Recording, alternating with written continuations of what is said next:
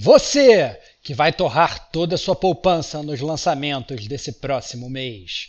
Você que é sempre o último a saber das fofoquinhas do mundo dos games. E você que está morrendo de curiosidade de saber se sua mensagem vai ser lida neste episódio. Esse cash é para você, que é gamer como a gente. Outstanding.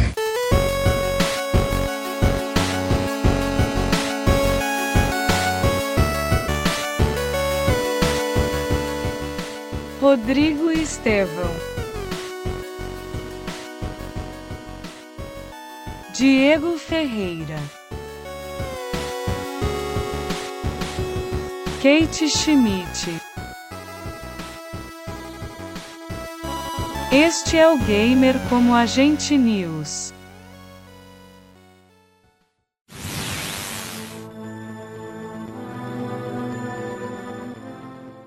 Eu sou o Diego Ferreira. E eu sou o Rodrigo Estevão. E eu sou Kate Schmidt. E sejam bem-vindos à 72ª edição do GCG News, começando o famosíssimo mês de agosto. Olha aí, na área. Né? A Kate agora no GCG News, no passado ela não pôde participar, então ela está aqui de volta.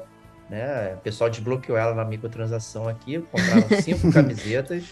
Ela Excelente. está Não mandaram cartinha suficiente com as músicas. Ó, oh, não é, olha não aparece. olha aí, é isso aí. Para desbloquear o chiptune com, com a presença de Kate Schmidt, tem que ter, tem que ter, isso. tem que ter a cartinha do, do, do, dos gamers como a gente, cara. Isso aí, Pô, ó, fala ó, sério. Vou, vou, fazer uma denúncia aqui antes de começar os recadinhos da paróquia. Esse é o primeiro recadinho da paróquia. É, recebemos apenas é, cinco postagens de música no Chip. Que isso? Eu achei que isso? triste que a galera, achei que a galera ia engajar tá, mais. Tá cancelado, tá cancelado o podcast Chiptune se a galera não, não...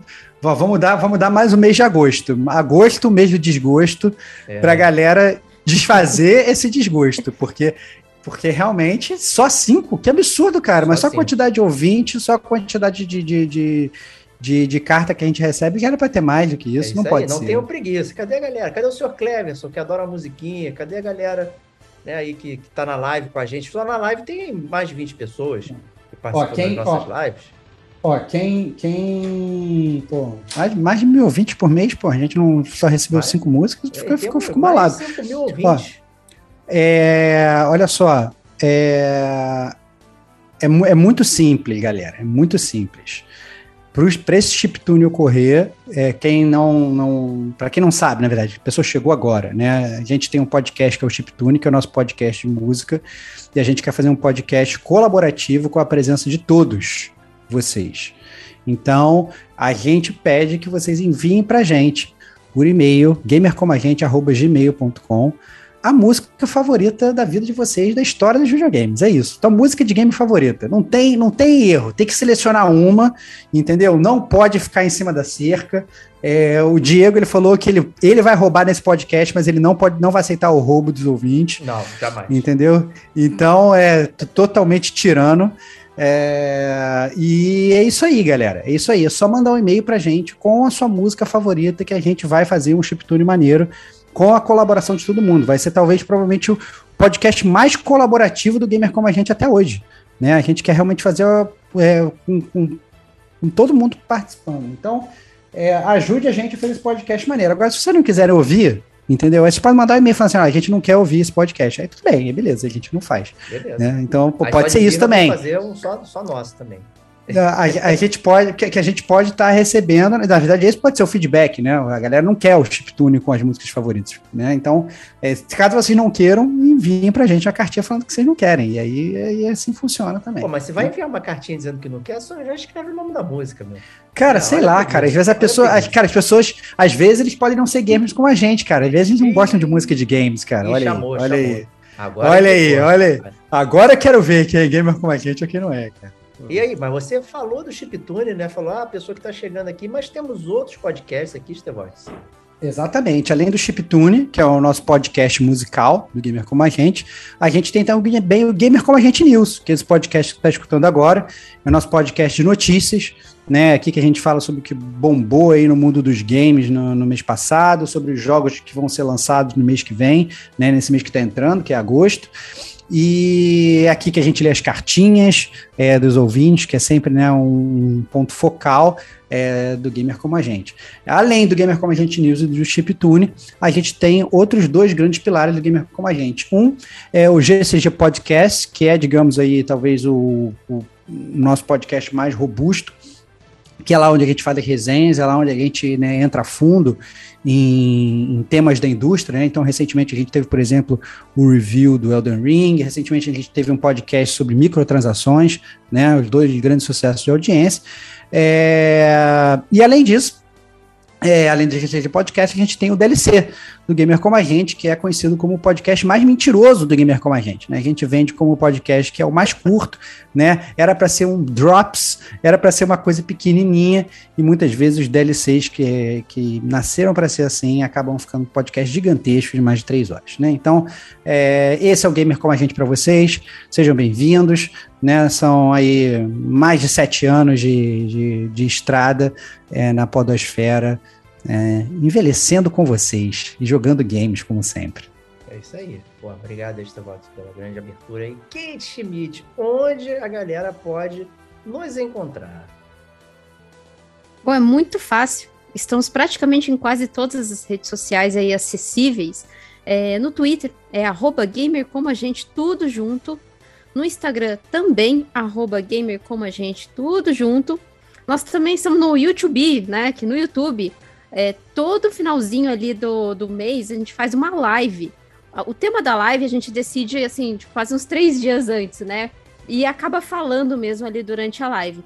Então, acompanhe as nossas lives lá, lá, né? Agora em agosto, que sai esse news, vai ser no dia 29 do 8, a, a nossa live ali de finalzinho. Se mudar a data, a gente avisa ali. Por isso que é importante você seguir a gente nas redes sociais, para sempre estar ligado no que vai acontecer ali com o gamer como a gente. E ali no YouTube, você também, além de, de, de seguir a gente, você pode assinar o feed, né? Você ativar o sininho, porque a cada live ou a cada vídeo novo que sai, você vai ser notificado. Então fica ligado aí que ativa o sininho e também ativa no, no seu agregador de podcast. É, sempre que sair um episódio novo, você também vai ser notificado, principalmente ali no Spotify.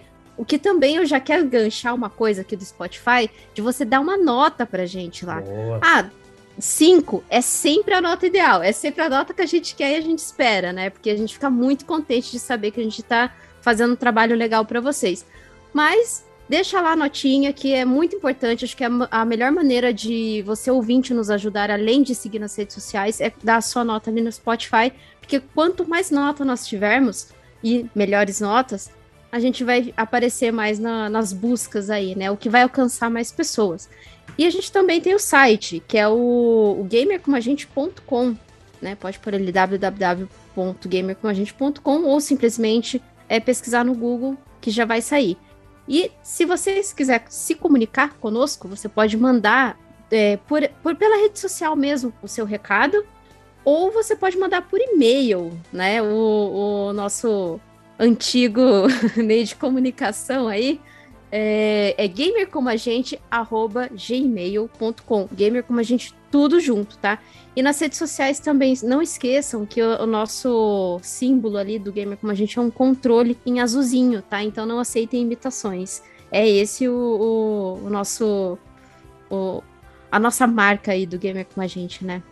Perfeito, Kate. É isso aí. Então ajuda o Gamer como a gente, quem compartilha o conteúdo, quem dá cinco estrelas, tanto no Spotify, como a Kate falou, como no, quanto no Apple Podcast também, se você for né, um, um, fortuito usuário de Apple, né? Então aparece lá na, no Apple Podcast dá a sua notinha, tá? Isso é muito importante. Se você quer ajudar ainda mais o Gamer Como a Gente, você pode pedir e solicitar as suas camisetinhas do Gamer Como a Gente, das Forjas, via DM do Instagram ou via e-mail que a gente manda as camisetas para você ver.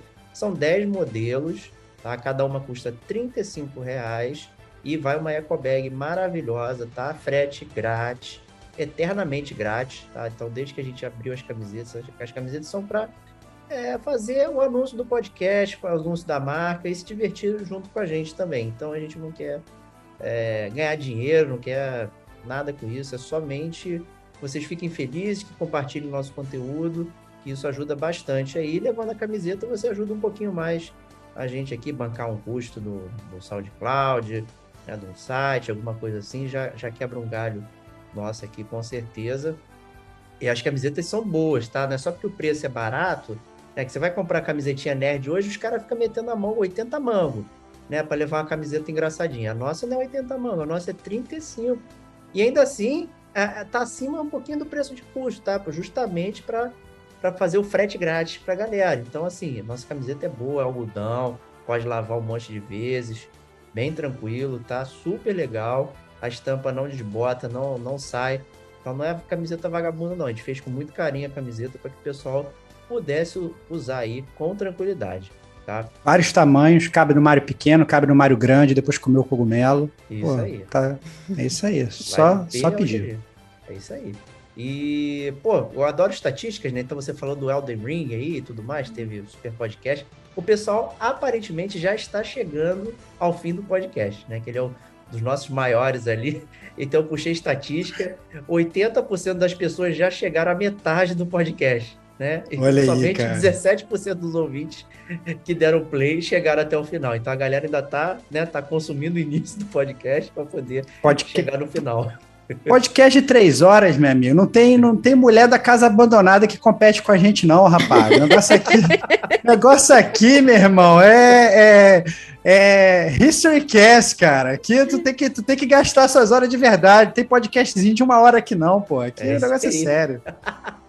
E é isso aí, ó. Estamos chegando a 30 mil ouvintes, tá? No Spotify, só no Spotify. Tem outras plataformas também. Então, pô, essa galera toda aí podia dar cinco estrelas, né? Convenhamos aí. Convenhamos. Cara, essa galera toda podia mandar um e-mail pra gente, gamercomagente.com com a música. Imagina a gente se fudendo e tendo que fazer um podcast com 30 mil músicas, cara. Cara, esse problema ia ser foda. Esse problema ia ser foda. Ia ser foda. Vamos ver aí. Vamos ver aí, galera. Estamos esperando vocês. É isso aí, é isso aí. E na marca de hoje, estamos no 666 episódios dividido por dois. Então, estamos metade do número da besta aí de, de episódios lançados. Então, estamos com 333 episódios lançados, gravados aí. Então, muito obrigado a todos que nos acompanham. E é isso aí, Estevox. Vamos começar a leitura das cartinhas, né? O nosso momento famoso aqui do Gamer Como a Gente. Vou chamar você para ler o primeiro, meu amigo. Vamos lá. É, o primeiro e-mail é do Vinícius Tijolim. Ele mandou a, essa cartinha via Instagram pra gente. Ele falou o seguinte: vi que você, vi, eu vi que iriam comentar sobre o novo, novo entre aspas, The Last of Us Parte 1 no próximo podcast.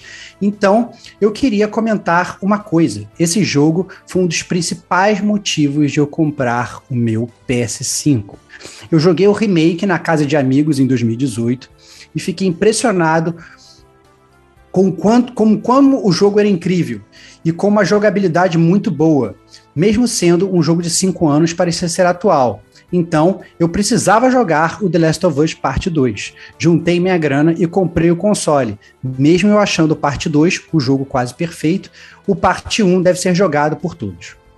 Contudo, para mim, esse jogo sair full price é muito errado sendo que o remake está de graça para quem tem a nova Plus ou na Plus Collection. Eu irei esperar. Não irei comprar o parte 1. Talvez numa super promoção. Mas o meu recado para a galera do PC é: se nunca jogaram, joguem. Talvez esperem uma promoção e comprem, mas não deixem de jogar. É isso aí. Cara, bom recado, Vinícius. É, a gente já chegou a mencionar isso também, né? Realmente, o, o Last of Us Parte 1 foi. Né, mais uma vez, uma, né, é um jogo que tem que ser jogado para começar, né? Então, assim, é, o que o Vinícius está falando, eu, eu, corroboro. Assim, ele falou que ele jogou na casa de amigos e tal, não sei o quê. Eu nem sei se ele teve a oportunidade de, né, de jogar o jogo inteiro, se ele jogou fracionado, como é que ele fez, né? Eu acho que é um jogo que ele realmente o The Last of Us Part 1 ele tem que ser jogado, assim como o The Last of Us Part 2 ele também tem que ser jogado. Se você não tiver o jogo, né? É, e se você não tiver a Plus, se você não tiver essas coisas todas e tal, realmente eu acho que talvez justifique aí a compra do, dessa nova versão aí que vai sair. Agora, se você né, já tem o jogo, já jogou o jogo, eu acho que realmente fica muito difícil justificar uma compra por, por, por, por um preço cheio, né? Porque assim, se pensar que o jogo vai sair por, sei lá, 200 reais, 250 reais, 300 reais, né? Caraca, cara, é muito bizarro. Né? Óbvio que é um jogo maravilhoso, ele merece ser jogado, né? Mas a gente, né, a gente está criticando a Naughty Dog nessa porque cobrar full price num jogo antigo é, é, um pouco complicado. Se ele estiver sendo totalmente refeito, né, como foi o Demon Souls, né, é, como foi o, o, sei lá, o Uncharted, né, que ele foi totalmente refeito, mesmo assim, poderia, né, a, gente poderia até pensar em, em criticar um, um, um, preço cheio, mas esse jogo, assim, ele já saiu original no PS3, depois ele sofreu uma remasterização no PS4 e agora uma outra é, remasterização barra remake que a gente tem que ver, porque eu não acho que eles vão, vão fazer um remake no Final Fantasy VII, eles não vão mudar o jogo todo, não. né? Eles estão botando, estão botando o filtro CEP ali, né? Então, vamos ver como é que, como é que vai funcionar. Mas é, é isso. Mudaram a cara do personagem, da Ellie, do Jonathan, deram uma camada ali diferente, mas eles prometeram uma coisa, né, Kate, que ia mudar e não mudou, isso que trouxe grande frustração pra galera, né? Sim, eles prometeram. Acho que a gente é, até ia comentar no, no, no, news que eles prometeram uma jogabilidade, mas assim, eles não prometeram num tweet ou senão na blog lá da PlayStation: olha, vai mudar a jogabilidade. Mas um, um, um seguidor ali, é, ele perguntou para o desenvolvedor, ele fez essa pergunta: ah, mas te, teremos modificações de jogabilidade? Porque, querendo ou não, o primeiro tem aquele muito empurra-empurra de caixa. É, a mira do, do, dos tiros era, era horrorosa, sabe? Então, assim, esperava-se um pouco, né? De pelo menos um pouquinho de otimização para ficar parecido com a jogabilidade do 2. Do, do e ele disse que sim, que teria. E agora, com, com esse vazamento que teve, e depois foi mostrado algumas coisas de gameplay, de fato, não, não falaram nada, né? Só, só mostrou ali que a mudança mesmo tá, tá gráfica né? Que teve essa otimização gráfica que, é, que a gente sempre brinca que é o filtro CEP, né? Filtro CEP. Então tá ficar difícil de ficar um preço largo aí, sendo que você pode Sim. jogar a versão do PS4 no PS5, caso você seja um possuidor do PS5, e certamente você não está perdendo absolutamente nada em jogar essa versão. Tá? Então, assim, é muito complicado justificar essa nova versão do Last of Us Part 1 aí. É, até mesmo se você não jogou, não tem, Pô, assina o serviço e tem um jogo. Né? Porra, tá lá no, no esquema. Né? Então é. Ou até mesmo comprar, quero ter o jogo. Pô, Last of Us PS4 Remaster tá, sai preço de banana aí. Por aí. É, é bem fácil você comprar numa super promoção. Então, difícil, gente, esse movimento da Sony aí. Bem complicado. É, vamos prosseguir então. Vou ler a próxima cartinha aqui, que é do Júnior Ferreira, uma cartinha curta aqui. Ele começa com salve, salve, amigos do Gamer Como a gente. Gostaria de deixar a minha pergunta para o News, hoje mais curto. Quais são as aberturas dos games que marcaram vocês? As suas favoritas? Eu sempre me recordo da abertura do Onimusha 3, que é a minha favorita. E tenho grande carinho com a do Breath of Fire 4 e do Final Fantasy 8. Olha aí, ótima pergunta. Tendo a concordar com ele, cara, Onimusha 3 é muito maneiro. Quando você vê o Jean Renault voando de um lado pro outro, e, e, e de, repente, tem um Japão feudal, meu, não tem como tá ruim essa aventura. Era maravilhosa, né, Stevox? Muito boa, muito boa. É, eu tendo a concordar com o Júnior também, eu diria que talvez, provavelmente, a minha abertura favorita é a do Final Fantasy VIII. Eu lembro que na época eu cheguei, é, na, na, época, salvo engano, o Final Fantasy VIII foi lançado em 99, alguma coisa assim. É, é, não vou saber exatamente o ano, mas nesse, nessa primeira nessa, nessa década dos anos 90 tinha um programa no Multishow que era um programa de videogame, é, Star Game, eu acho. Salvo engano, foi lá que eu vi, que eu, que eu cheguei a ver a abertura, passar a abertura, alguma coisa assim.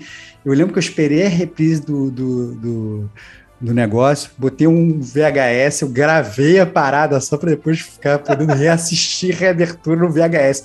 Olha só, cara, o nível de, de, de, de loucura que é, cara. Loucura, hein? E, e também tinha a questão do, do, do, do, do demo Brave Fencer Musashi, a gente já chegou a falar é, isso aqui, que o demo do Final Fantasy VIII veio no Brave Fencer Musashi, então tinha muito essa, esse esquema de você pegar, dar play ali para ver aquele início do jogo e tal, não sei o que. Então, a abertura do Final Fantasy VIII me marcou muito, mas é, para falar outra também aqui, a, a, abertura do Metal Gear 3, Metal Gear Solid 3, a gente Nossa. tem podcast dele também, foi uma que me marcou muito, muito, muito, com aquela intro estilo, estilo James Bond e tal, com, com a música Snake Eater sendo cantada. Nossa, aquilo era espetacular, cara. Então, é, eu fico talvez aí entre essas duas, muito marcante. Você, você Kate, Kate, qual a sua abertura favorita aí?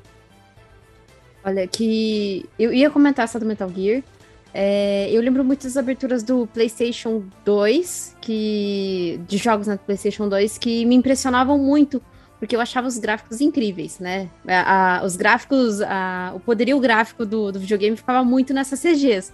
Então eu lembro muito da abertura do Fatal Frame 2, né, que eu achei muito incrível. Eu falei, nossa, isso, isso, é, isso é, é, é o futuro dos games, cara. Isso aqui é muito bom. E, o, e do PlayStation 1 eu lembro do Silent Hill. Que o Silent Hill eu, eu joguei muito com amigos, assim, né? Porque o videogame era de um amigo só, só que a gente, a gente jogava tudo junto, porque nem todo mundo tinha videogame naquela época. E a gente achava muito incrível, a gente achava como um filme mesmo, sabe? E era muito impressionante. Então, eu foram aberturas que me marcaram, porque eu achava impressionante, eu achava muito, muito incrível, sabe? Então, assim, para mim foram aberturas que até hoje eu tenho na cabeça, assim, sabe? De tanto que eu joguei o jogo. Fatal Frame 2 eu, eu joguei, acho que foram três vezes, porque tem finais diferentes, né? É, eu não, nem, não dei load no save, eu, eu joguei mesmo ele inteiro. Então, eu tenho é, muito fresco na minha mente como que é a abertura. E o Silent Hill também. Eu, eu, só não me lembro agora. É, é o Silent Hill 1, que eu fiquei muito impressionada. Mas de jogos assim, são esses dois que me marcaram bastante. Mas não é nem tanto assim ter algo muito sentimental, mas é porque eu achei impressionante aquela boa, época, boa. sabe? Dar New Game era sempre algo muito espetacular, né? Você botar um jogo novo, dar New Game ver a cena, né? Era algo muito bacana, né? Eu até trazer um do PS2 também que eu, que eu esperei muito tempo para poder jogar, que foi o do Final Fantasy X também, que foi muito impressionante a abertura. Ele já tinha uma vibe completamente fora do medieval, então assim, ver aquilo no gráfico do PS2 completamente diferente, com boneco gigante e tal, nossa, foi, foi incrível também, com a música de heavy metal, não sei o que, porra, foi maneiro pra caraca. Muito foda, muito foda. Então, assim, abertura de jogo é, sempre foi um, um, um, destaque, acho que, dos videogames, né? Era algo muito esperado. Hoje você dá new game fica 15 horas no tutorial, né? Então, aí tá, tá difícil, né? Mas é isso aí. Então, Júnior, obrigado aí pela sua pergunta, foi muito bacana. Kate, lê a próxima cartinha, por gentileza. A próxima cartinha foi via e-mail mesmo, foi o Shadow. Shadow que tá sempre presente aí nas nossas lives, né? Sim. É...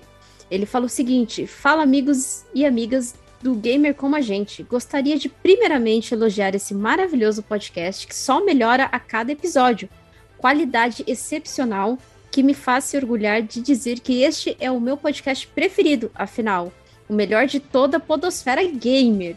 Então tá aí, Shadow, dá lá cinco estrelinhas pra gente no Spotify, se você ainda não não não deu a sua notinha lá, não esqueça, coloque lá cinco estrelinhas. Então, continuando a cartinha dele aqui, recentemente e sem querer, fiquei preso no limbo que é Dead by Daylight. Comecei a jogar com os amigos e esse jogo me prendeu como nenhum outro jogo do estilo faz antes, a não ser Monster Hunter. Nunca fui fã de jogos por, par por partida, né? Entre aspas, PUBG, Fortnite, LoL ou Rocket League, por exemplo. Porém, Dead by Daylight, para mim, era inovador e me dava vontade de jogar várias vezes e várias partidas, tanto no Survival como Killer. Deixei de ver o, jo deixei de ver o jogo com medinho e percebi que, na verdade, se tratava mais de um jogo competitivo do que cooperativo. Além disso, a lore por trás de cada personagem, killer e background geral é muito fascinante para quem gosta de filmes de terror. Afinal, já temos killers como Fred Krueger, é, Leatherface, né? Ghostface e Samara, por exemplo. Nossa, até Samara. Cada um com mecânicas próprias e características únicas. Muito divertido jogar com cada Samara um. Samara da cabelada na galera. Eu pensei isso. Com, Ou então demora sete de dias para morrer, assim. né? Tá, agora é. fica aí esperando. Antes dela te pegar, ela te liga. é... Faz mais ou menos seis meses que tô preso nesse limbo. Porém, desses tempos pra cá, venho evitando jogar. E o único motivo é a comunidade que compõe o jogo é a mais tóxica e sem sentido que já presenciei. Quem, jo quem joga de Survivor, por exemplo, cria um livro de regras para os killers, dizendo que eles não podem fazer isso ou fazer aquilo. E se quebrar, entre aspas, uma regra dessa, que nem existe no jogo, eles tiltam e xingam a pessoa no pós-partida. Eu fico muito triste com isso, porque acho o jogo muito divertido, mas se eu não quiser me estressar, preciso bloquear o, o pós-chat e ter a sorte de não irem no meu chat da Steam. Eu iria recomendar o game, mas hoje em dia não tenho nem mais certeza se vale a pena. Se vale a pena. Claro, jogar com os amigos é sempre divertido.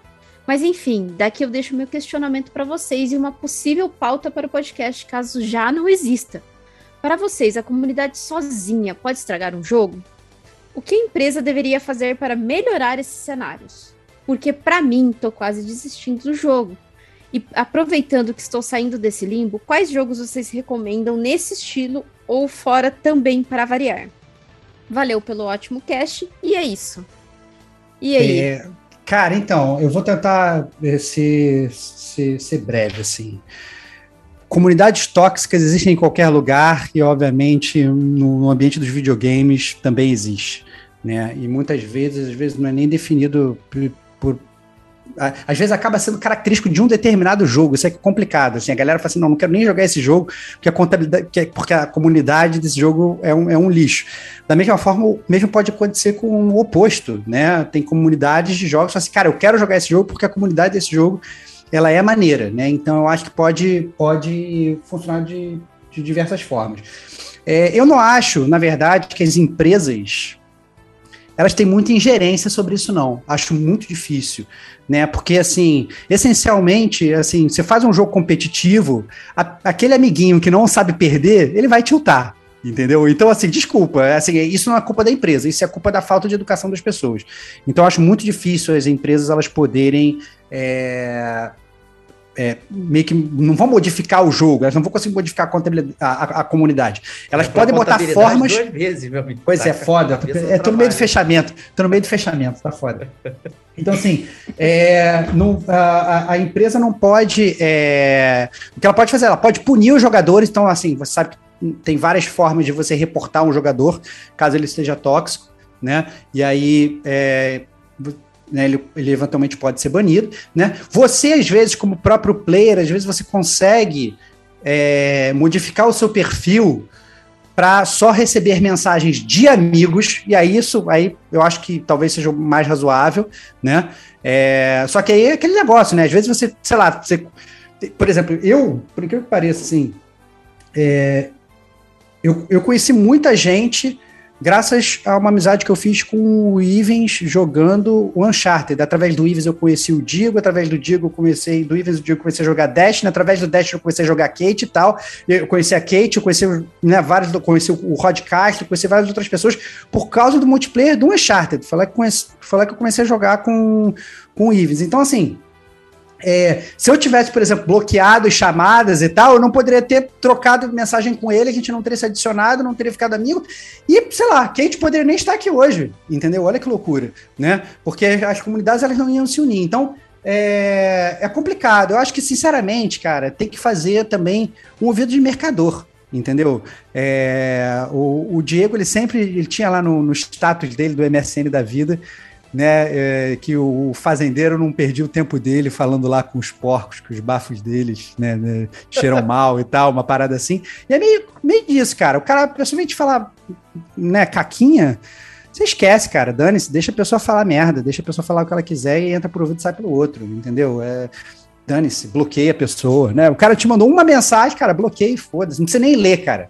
Esse é o ponto, nem ler a mensagem, sabe? Porque isso aí, na verdade, só vai fazer mal para você, né? Tenta fugir um pouco dessas comunidades tóxicas, que é realmente um problema sério. O que você pode dizer aí, Kate, sobre isso? Ah, bom, é... eu que, que jogo, gosto bastante de jogar online, né? Eu acho que quando você joga com um amigo, realmente o jogo é outro. E comunidade tóxica, realmente, tem em todo lugar, mas tem algumas comunidades que são tóxicas até demais, sabe? Principalmente é, comunidades que são muito grandes, sabe? É, é, esse jogo que ele joga, ele é muito, muito famoso na, principalmente em live, sabe? Porque é um jogo muito divertido até de assistir. Então você tem bastante pessoas jogando. E assim, é inevitável mesmo que vai ter um ou outro babaca que vai te mandar mensagem. Como já mandaram muitas mensagens no PVP do Destiny, sabe? Eu já recebi muita, mas não ignorei. Às vezes ignoro. Aí tinha uns que eu até respondia, mas eu dava risada, respondia rindo. É, realmente, estraga a comunidade? Estraga, mas eu acho que é, ele pode tentar evitar de, de ler, ou se não de dar importância para isso, porque sempre tem um bobo que vai fazer isso, sempre vai ter um bobo. Não, não tem como. Você tá jogando. O, a comunidade do The Last of Us do PVP também era super tóxica. Nossa senhora, não. Se, se eu colocasse o fone e eu falasse, meu Deus do céu. Era pronto. pior ainda. Né? Que é uma mulher falando, nossa, aí já era. Mas tentar evitar, eu acho que é, é o mais ideal, sabe? Porque realmente ele vai encontrar, é, quer, quer queira ou não. Tudo bem que tá com maior recorrência no, que, no jogo que ele tá jogando atualmente, que eu acho que é até saudável se ele achar, né? Evitar de jogar por um tempo e voltar só depois, ou só jogar quando os amigos estiverem online e jogar alguma outra coisa. E aí, essa outra coisa que a gente pode recomendar para ele, ah, vai para um indizinho, joga uma coisa mais é, rápida de se jogar, né? Que nem tem, tem agora o. Ele, ele falou que tá jogando na Steam. É, põe, põe lá um Game Pass, joga um As Dusk Falls lá, que é um jogo de narrativa showzaço, muito bom, que o Diego jogou agora atualmente. E tem muita coisa lá no Game Pass para se jogar também online, sabe? Que não que o, o, chat é fechado, que você não tem essa preocupação. Castle Crashers, que é um, um jogo também é, é online, é cooperativo para jogar com os amigos, dá para jogar em quatro pessoas é um jogo super joia de jogar e, e, você não tem essa preocupação de, de ter outros randoms jogando com você. Até duas pessoas dá para você entrar numa partidinha online ali cooperativo e ser feliz. Mas é isso, é evitar mesmo. Não tem é, jeito. Não tem jeito, é muito complicado.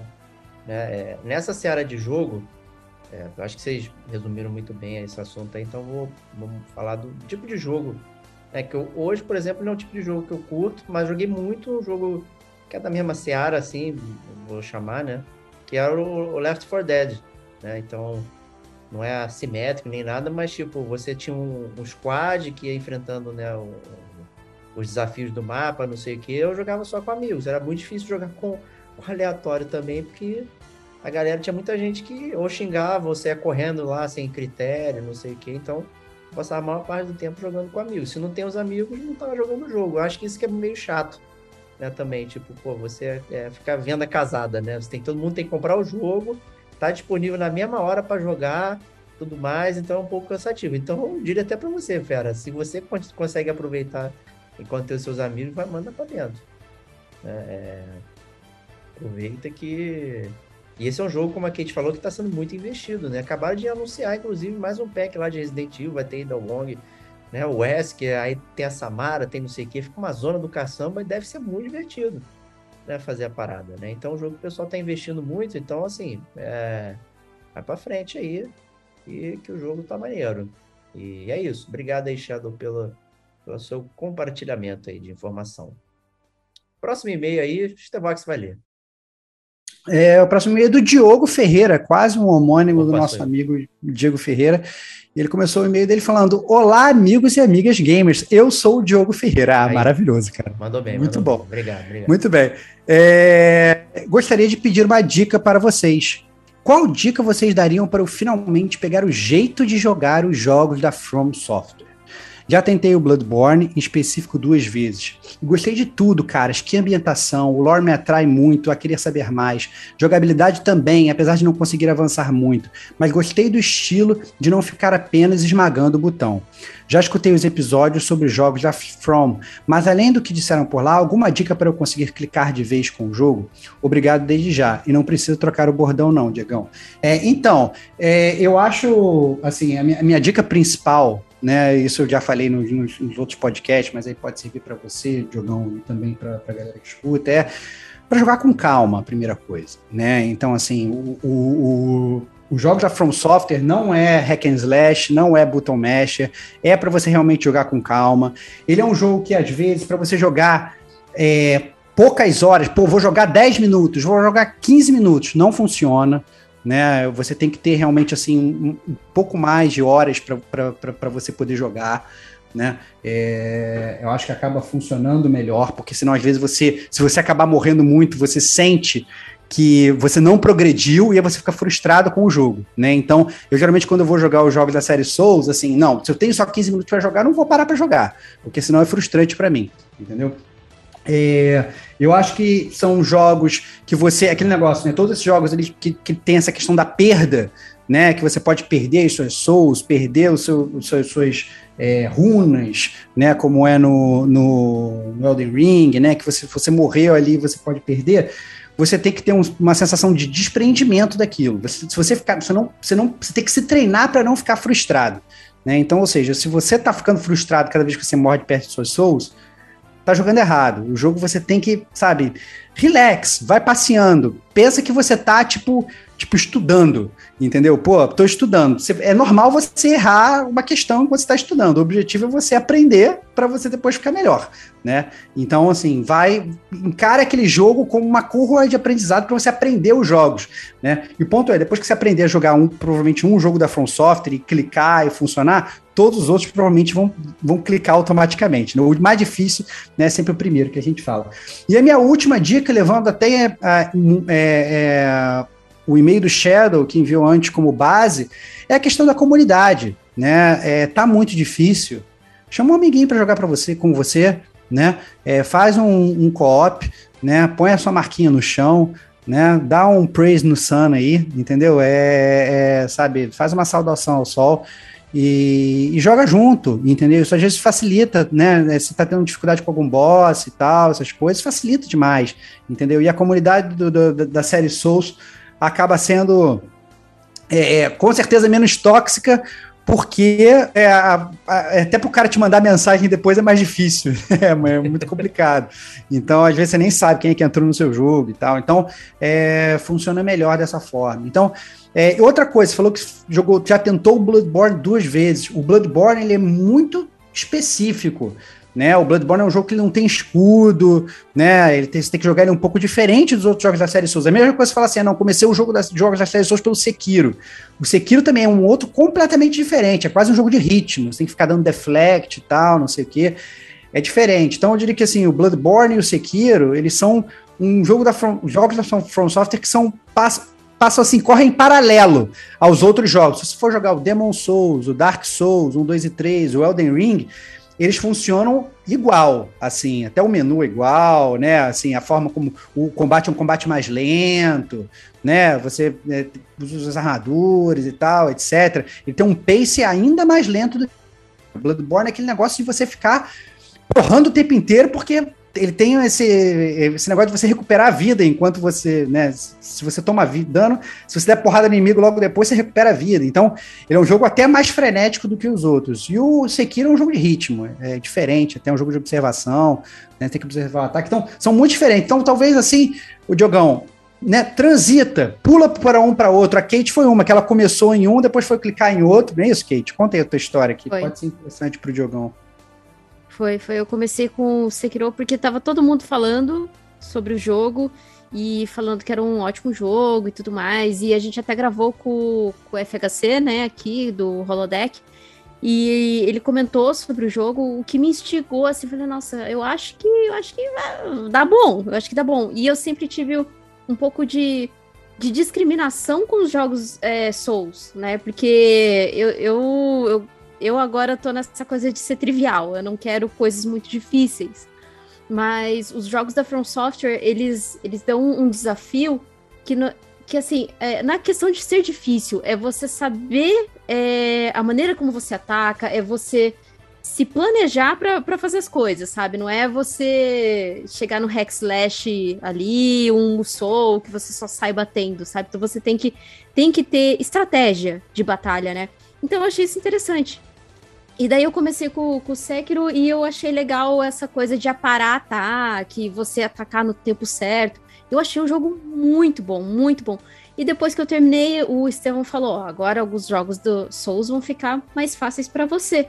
Porque realmente, quando você entende a mecânica de um jogo da From Software, os outros ficam mais fáceis, mais palatáveis para você jogar. Né? Eles ficam mais é, convidativos para você jogar, porque tem algumas coisas ali que são parecidas, sabe? Ele não é tão parecido como Dark Souls em mecânica de combate, não, não é parecido. Mas você vai ver algumas características ali, né? Então, se você jogou um jogo de, de Souls ou da From Software, você pode ter certeza que os outros agora vão ser assim de bem fluidos para você, sabe? Então, eu fui, fui de Sekiro, depois eu fui de, de Elden Ring, que eu adorei, assim, que foi o que eu mais gostei. É, agora eu tô com Dark Souls Remastered no Nintendo Switch. Estou Olha jogando aí. Dark Souls no Nintendo Switch. A Kate rola tá junto sendo uma Switch, experiência. Né? Haja, Sai rolando pelo haja, chão. É. haja, haja, haja num chuck ali, haja num chuck ali, vai, não, não vai, é? não vai, vai ter muito drift não, aí, cara. Eu tô jogando com o Pro Controller, eu tô ah, jogando tá, com ele então tá, na dock, então tá. docado mesmo. Ah, então e tá. Com o Pro então tá. Controller. Porque o Pro Controller, para mim, é o melhor controle que tem do, dos videogames. É, é, o que mais se adapta na minha mão ali, sabe? Claro que eu tô só falando a maneira como eu consigo jogar, né? Não tô falando de, ah, tecnologia, de. de uhum.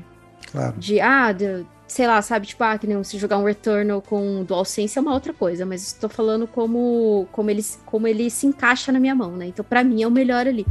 E tem sido uma experiência excelente para mim, sabe? Eu tenho gostado bastante. Ainda mais que agora você consegue achar alguns jogos Dark Souls aí em promoção com um precinho muito bom, 50, 60 reais, né? Que não, não são tão caros, visto que é mais de 300 um jogo. Mas é isso, eu acho que, que você jogou um, o próximo... Eu joguei Bloodborne também. Acho que eu joguei Bloodborne também. É, acho não, joguei. Joguei ele até a metade. Depois de muito tempo eu voltei para ele, aí eu terminei. E, e, eu lembro que na época eu achei Bloodborne muito difícil. Aí depois, quando eu voltei pra Bloodborne, já não tava tão difícil, sabe? Já tava mais ok, sabe? Tipo, ah, consigo desviar. Não, eu tenho que desviar. Eu tenho que estudar o meu inimigo. E, e cara, a sensação de você matar um boss de Souls não existe nos é videogames. É não existe nos videogames. É outra coisa. É, é outra o, coisa. O Diego foi um, na verdade, que o Diego, para mim, na, na, na, série Souls, ele é a, a personificação da perseverança, cara. Porque é, eu, eu acompanho o Diego tentando jogar os jogos da série Souls desde o Demon Souls, o primeirão, lá do PS3 e tal. Pô, fui na casa dele, a mão do cara suava, ele não conseguia, ficava nervoso, falando, joga você que eu vou ficar só vendo. Cara, o cara era, sabe, aí pegou, foi jogar Dark Souls 1, bateu na trave, Dark Souls 2, bateu na trave né, Diego? Só no Dark Souls 3 que você falou assim, pô, vou comandar. E aí depois aí começou a clicar tudo, aí começou a ir aí tudo, foi, né, cara? É, foi tudo. É. Aí foi tudo. Até cheguei o Bloodborne também, né, hum. antes do Dark Souls 3. E nenhum desses eu consegui funcionar bem. É, mas no Dark Souls 3 eu fui até o final, fiz o final secreto lá de primeira, sem saber o que eu tava fazendo. Então foi, foi isso, cara. Eu acho que eu sentei e, e fui apreciando o jogo, as nuances dele. Né? É uma questão de imersão. Né? Então cada ele, ele, é um jogo muito especial por conta disso. Eu sei que não, muita gente talvez não tenha paciência e tudo mais para esse tipo de jogo e tudo bem, mas eu acho que ele mais do que difícil ele é paciência. Você realmente tem que estar imerso. Muitos jogos de ação que existem e tudo mais, digamos que eles são parecidos no sentido que até os comandos estão no botão igual, né? Então é sempre o botão tal que, que ataca, o botão não sei o que. Então você meio que vai pensando que é um jogo desse estilo, né? E o Dark Souls é muito único porque ele tem um, um o jeito de você usar o controle de uma forma bastante específica que é para ele, né? Ou para jogos parecidos, né, com ele, né? Tem outros, né, jogos Souls-like, digamos assim, que tem esquema de botão muito parecido, né? Então, assim, até o botão no controle, ele é diferente dos demais jogos de ação e tudo mais. E como tem essa característica de RPG, ele exige uma dedicação para você entender como você vai evoluir seu personagem, o que, você quer fazer. Então, não é igual árvore de habilidades, eu sempre critico aqui, é só botando ponto em tudo que você vai indo bem. Não, não vai. Né? Por mais que você veja alguém jogando pelado, nível 1, na internet, zerando com a guitarra, você não vai zerar com a guitarra. Aquele cara jogou tantas vezes que ele consegue fazer com a guitarra. Quem está começando não zerar com a guitarra. Você vai ter que só um pouco a camisa. Né? Então, para mim, o Dark Souls 3 clicou legal demais. E o Sekiro é, foi o que eu mais cliquei, assim, total. Que eu amei o Sekiro de uma tal forma, assim, surreal, que eu fiz tudo no, no Sekiro. Foi, foi muito incrível, muito incrível. Né? E o Elden Ring também, tá aí na área, a gente fez um podcast gigantesco aí. É, mas eu acho que é isso, é uma perseverança. Você tem que. Vou chamar de insistir, mas não é insistir de bater na. sempre tentando as mesmas coisas. É insistir, você tem que estar tá in the zone, né? Como eu falo pros teus ah, Você tem que estar tá sentado, prestando atenção naquilo que você está fazendo. Não, e às vezes vai muito, vai muito desse negócio que a Kate falou. A Kate falou assim, cara, eu, atualmente eu tô querendo jogar um jogo mais fácil, um jogo mais simples e tal, não sei o quê. Sabe? Você tem que saber no teu mood. Como é que você tá para jogar um jogo desse? Que negócio, ah, não, pô. Se, se, você não tá afim de um jogo muito extenso, com 90 horas e tal, não sei o que, cheio de collect, você vai começar a jogar um jogo de mundo aberto? Não. Simples, entendeu? É. Ah, não, pô, eu, eu, eu, eu, quero jogar o jogo que eu não tenha nenhuma interação com nenhum outro ser humano. Você vai começar a jogar um MMO? Não. Então, assim, você tem que entender também se o seu mood está também naquele momento para você jogar o jogo da, da, da, série Souls, né? Então, assim, você tem que estar tá querendo né, ter, ter um pouco mais de horas disponíveis, você tem que ter um pouco mais de dificuldade. E também aquele negócio, convenhamos, às vezes, né? Não estou falando especificamente pro, pro Diogão, né? Tô, tô falando pra, pra também para outras pessoas. Às vezes também pode não ser a sua, e ok, né? É, mentira, goste, volte lá e tente. Pode, você tem que gostar, você tem que gostar. Não, mentira, assim. obviamente você pode não gostar e dane-se, é isso aí, beleza, não gosta e, e, vai jogar o que você gosta. O, o importante é se divertir, entendeu? É, eu acho que assim, o Dark Souls ele tem esse negócio de você às vezes se frustrar um pouco jogando, né? Mas essa frustração não pode ser maior do que a sua diversão jogando o jogo, entendeu? Então, assim, você tem que matar um boss, você vai se divertindo e tal, não sei o quê. Se a sua de frustração tá lá no alto, meu irmão, aquele jogo é um saco pra você, não joga, né? E é também um jogo para aprender, é o que eu brinco aqui no, no Gamer com a gente, né? Eu usou, eu usou o Diego para preparar ele pra vida, né? O Dark Souls, ele te faz morrer para te preparar a, ser, a lidar com as frustrações da vida, né, cara? É aquele negócio. Vai morrendo, morrendo, morrendo, depois quando, sei lá, o teu chefe te dá um esporro, você fala, ah, meu amigo, já morri tantas vezes no Dark Souls, cara, ah, até o Sabe, passou por um ouvido, saiu, entrou no ouvido e saiu pelo outro, entendeu? Tá tudo de boa. É isso aí. Dark Souls é vida, galera. Vamos lá. Praise the Sun. É, vamos nessa aqui, prosseguindo, que nosso amigo de sempre aqui, o Tadashi Saito. Grande fã de Miles Morales, fiquei só esperando essa cartinha chegar aqui, depois do nosso Detonando Agora, é, que foi da semana passada em live, né, onde falamos também aí de Spider-Man Miles Morales, Stray... Ainda tô de... e, cara, eu, eu, eu tô, tô sendo um péssimo gamer como a gente, cara. Ainda não fiz meu dever de casa, ainda não consegui ouvir esse podcast, cara. Todos os podcasts do Gamer como a gente, ah, tô devendo, cara. É uma pena. Pô, Vou ser é ouvido até, até, o final dessa semana. Pô, tem até roubo e tal nesse podcast. É, pô, tá que... policiar, cara, pô, olha lá, cara, é foda, né, cara? Eu saí, eu só participei da live do início lá, cara. Eu saí, a roubalheira começou, cara. Começou. Vocês são foda, mano. Começou pô. a roubalheira. Mas vamos lá. Quero fazer umas pequenas ressalvas, principalmente em relação ao último Detonando Agora, visto que finalmente falaram do meu jogo favorito. Poderia estar caminhando essa pequena cartinha via Instagram, mas assim como o Diego, curto as coisas organizadas e acho que e-mail fica mais fácil de organizar as cartinhas para que não se perca. Isso aí, gente. Eu não estou sozinho nessa. Pois bem, em relação ao Spider-Man mais Morales, eu até entendo a opinião do Digo Domingues. De fato, por ser um jogo curto e tudo mais, dá essa impressão de mais do mesmo, por conta da falta de exploração em outras ou novas mecânicas. Mas, na minha opinião, eu acho que ocorreu uma pequena melhoria em relação às mesmas. Estilo de saltos e manobras se tornou mais fácil e até mais divertidas de serem feitas com o Miles em relação ao Peter. Claro que ficamos naquela expectativa de coisas novas e tudo mais. Porém, acho que não daria uma nota 5 ou 6 para ele não. Talvez eu esteja superestimando o game, visto que Spider-Man é o meu herói favorito e Miles é o meu Spider favorito além do fato de ser um Homem-Aranha, mas o lance da representatividade do herói negro e afins. Não daria nota 10 por conta do tamanho do jogo, daria uma nota 7, 8. Né, que deve ficar ali no 4, né, 4 do Gamer como 3, a gente. 8. É, é. Miles Morales. é, isso aí, isso aí. Agora, de 0 a 5, de 0 a 5, quanto você daria? Essa é a grande pergunta. Essa que é a grande pergunta. Então eu já baixei o Miles Morales lá na, na PlayStation extra lá para poder curtir aí também é, e poder jogar aí. Vamos lá. E vamos falar do ponto. Comprei, ah, foi, foi, até, ó, vou mandar um Here Comes a New Challenge, você continuar ali a carta dele. Hum. Fiz o upgrade da Plus pelo celular e também vou testar o Miles Morales. Cara. Boa, perfeito. Pronto. Perfeito, vamos nessa. A Case também jogou, um monte de gente jogou, de repente a gente faz um. É, aí. óbvio, por que não? Por que é, não? É, mas a gente não faz GCG Podcast, faz DLC, só pra sacanear. Que isso, é sacanagem. É sacanagem. Sacanear o Marcos Morales. Não, cara. Não, eu, eu acho que aí pode até levar o preço como consideração. Foi vendido full price, pô, sacanagem. A discussão foi tá, boa. Tá cheio, a discussão tá cheio, podcast tá cheio de, tá cheio de DLC sendo vendido full price aí também, né? Foda. complicado, complicado, complicado. complicado. Agora vamos falar sobre um outro ponto do cast, que é o gatinho que roubou o coração da galera atualmente, principalmente da Kate, que desde o início vem falando do jogo. Até o momento que estou escrevendo essa cartinha, ainda estou detonando o game. Mesmo ele sendo curto, meu tempo gamer é escasso, então toda e qualquer brecha que tenho dou um jeito de jogar. Pois bem, vou fazer um micro detonando agora. Estou curtindo muito o jogo, tem parte que eu fico muito tenso, o que aumenta ainda mais a imersão no game. Ser furtivo não faz exatamente o meu estilo de game, que traz para mim um desafio gigantesco. Tem uma parte do game, talvez um pequeno spoiler aqui, tampe os ouvidos, que é preciso fugir de sensores de sentinelas que putz grilo, né? Pô, esse cara é jovem, mas falou um putz grilo, né? Mandou bem, mandou bem, mandou isso bem. aí. mandou bem, mandou bem. Ele é jovem, mandou mas mandou um putz grilo. Morri hum. umas três vezes por tentar enfrentar correndo, enfim. Assim como a Kate, também acho que esse é o gotinho do ano.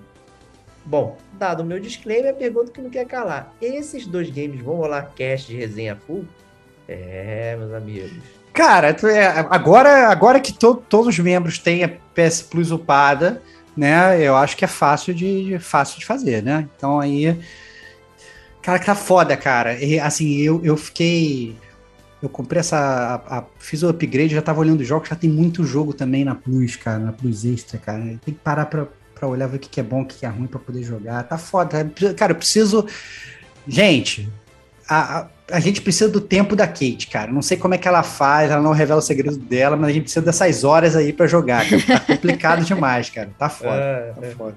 Ó, terminei o Chicken Police, hein, Stevox? Aproveitando aqui bom, o extra. Bom, bom. Muito bom, muito bom. Muito bom, muito bom. Muito bom. Aí, meu, aí vai, muito então bom. aí, mais um, mais um, mais um. Muito Caraca, bom. meu irmão.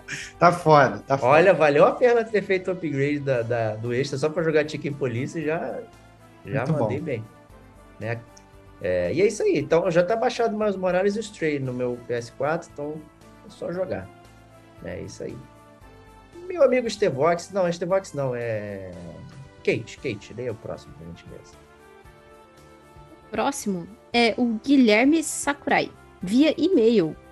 Salve, salve, amigos do Gamer como a gente. Venho aqui em nome de todos os mestres platinadores desse mundão para perguntar a vocês a relação que vocês têm com platinas e achievements. Ouvindo os podcasts, percebi que muitos de vocês gostam de platinar jogos e eu acharia interessante que vocês falassem sobre o assunto. Comecei a platinar e miletar jogos durante a pandemia e de lá para cá não parei. Foram mais de 40 jogos nesse período, desde The Witcher 3 no Xbox até Souls-like e Kingdom Hearts no PlayStation. Foram jornadas incríveis de jogos que eu passei a amar ainda mais por causa da experiência de platinar. Com a com a alma de colecionador que possuo, gosto de abrir minha página de troféus no PS para olhar e me lembrar dos jogos platinados e das experiências trazidas por eles. Acaba sendo uma coleção de jogos que eu pude ter a experiência completa proposta pelos criadores e desenvolvedores. Recentemente comecei a fazer um caderno em que posso escrever sobre cada jogo, cada platina, o tempo que levei, trofé troféus mais marcantes, a história que tive com aquele jogo e uma nota pessoal. Agora eu queria saber das histórias de vocês, ao buscarem por troféus e conquistas. Qual a relação de vocês com esse universo? Algum jogo proporcionou experiências inesquecíveis enquanto vocês faziam algo em busca de um troféu? Qual troféu ou platina que vocês mais tiveram que se desdobrar para conseguir? Se vocês curtirem o tema, seria muito legal que vocês fizessem um episódio especial dos mestres platinadores. Acho que vocês não fizeram nada dedicado ao tema ainda, e seria muito bacana ouvir de vocês. Afinal, eu diria que já escutei a maioria dos membros do GCG falando sobre o assunto. Ele até coloca aqui, ó, GCG Podcast número 34. Esse foi uma marca minha, Isso. É. é. Uma marca do, do editor do, do, dos e-mails. Ah, foi marca sua? Eu achei é, que ele tinha ele, colocado a nossa. Então, é, para deixar claro assim, Guilherme, talvez você não tenha... Esse é muito antigo, é de 2017 esse podcast, que a gente Fomos eu, Stevox e a Pri Vitalino também, que é outra mestra platinadora aí. Tem um canal no YouTube e tudo mais, detona todos os jogos aí. É... E a gente convidou ela para conversar com a gente sobre o tema, né, que se chama Caçadores de Troféus. Né, a gente conversa bastante, né, bastante tempo aí sobre o, o tema. Ainda tem um artigo do Stevox, né, porque a gente escrevia sobre isso né? Tem um link lá. É, o primeiro, o, pr o, primeiro ano do Gamer Como a Gente era muito dif diferente, né? A gente fazia várias coisas diferentes, então a gente tinha também a parte de, de artigos e resenhas escritas, né? É, e lá no primeiro ano do Gamer Como a Gente, eu escrevi um artigo sobre, sobre mestres platinadores, né? O nome do artigo é Caçadores de Troféu.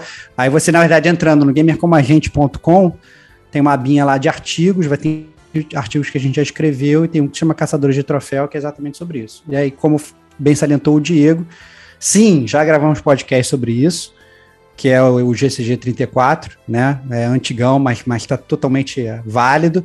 Talvez possa sofrer uma atualização, inclusive, né? Não custa nada. Até porque eu acho que é, a gente muda como gamer também, né? Eu, no início do gamer como a gente, eu platinava muito mais do que eu platino hoje. Eu me, sabe, eu, eu me. Eu, eu, eu, tinha mais tempo, eu morava em outro país, eu tinha mais tempo livre. Não, não era Kate, né? Mas, assim, com certeza é, da, rolava mais, agora eu tenho bem menos tempo. E aí fica mais difícil, você tá, acaba tendo que selecionar, né? Mas de qualquer forma, assim, grande parte das coisas que a gente fala lá estão é, ainda muito bem atualizadas. Né? No final das contas, acaba sendo que, pelo menos na minha modesta opinião, é, é assim que eu trato os troféus, é que nem o Dark Souls, assim. Você tem que. Às vezes pode ser difícil, às vezes pode ser fácil, mas você tem que se divertir fazendo, entendeu? Eu, na minha opinião, você fazer a parada só porque, ah, não, eu preciso ter esse negócio.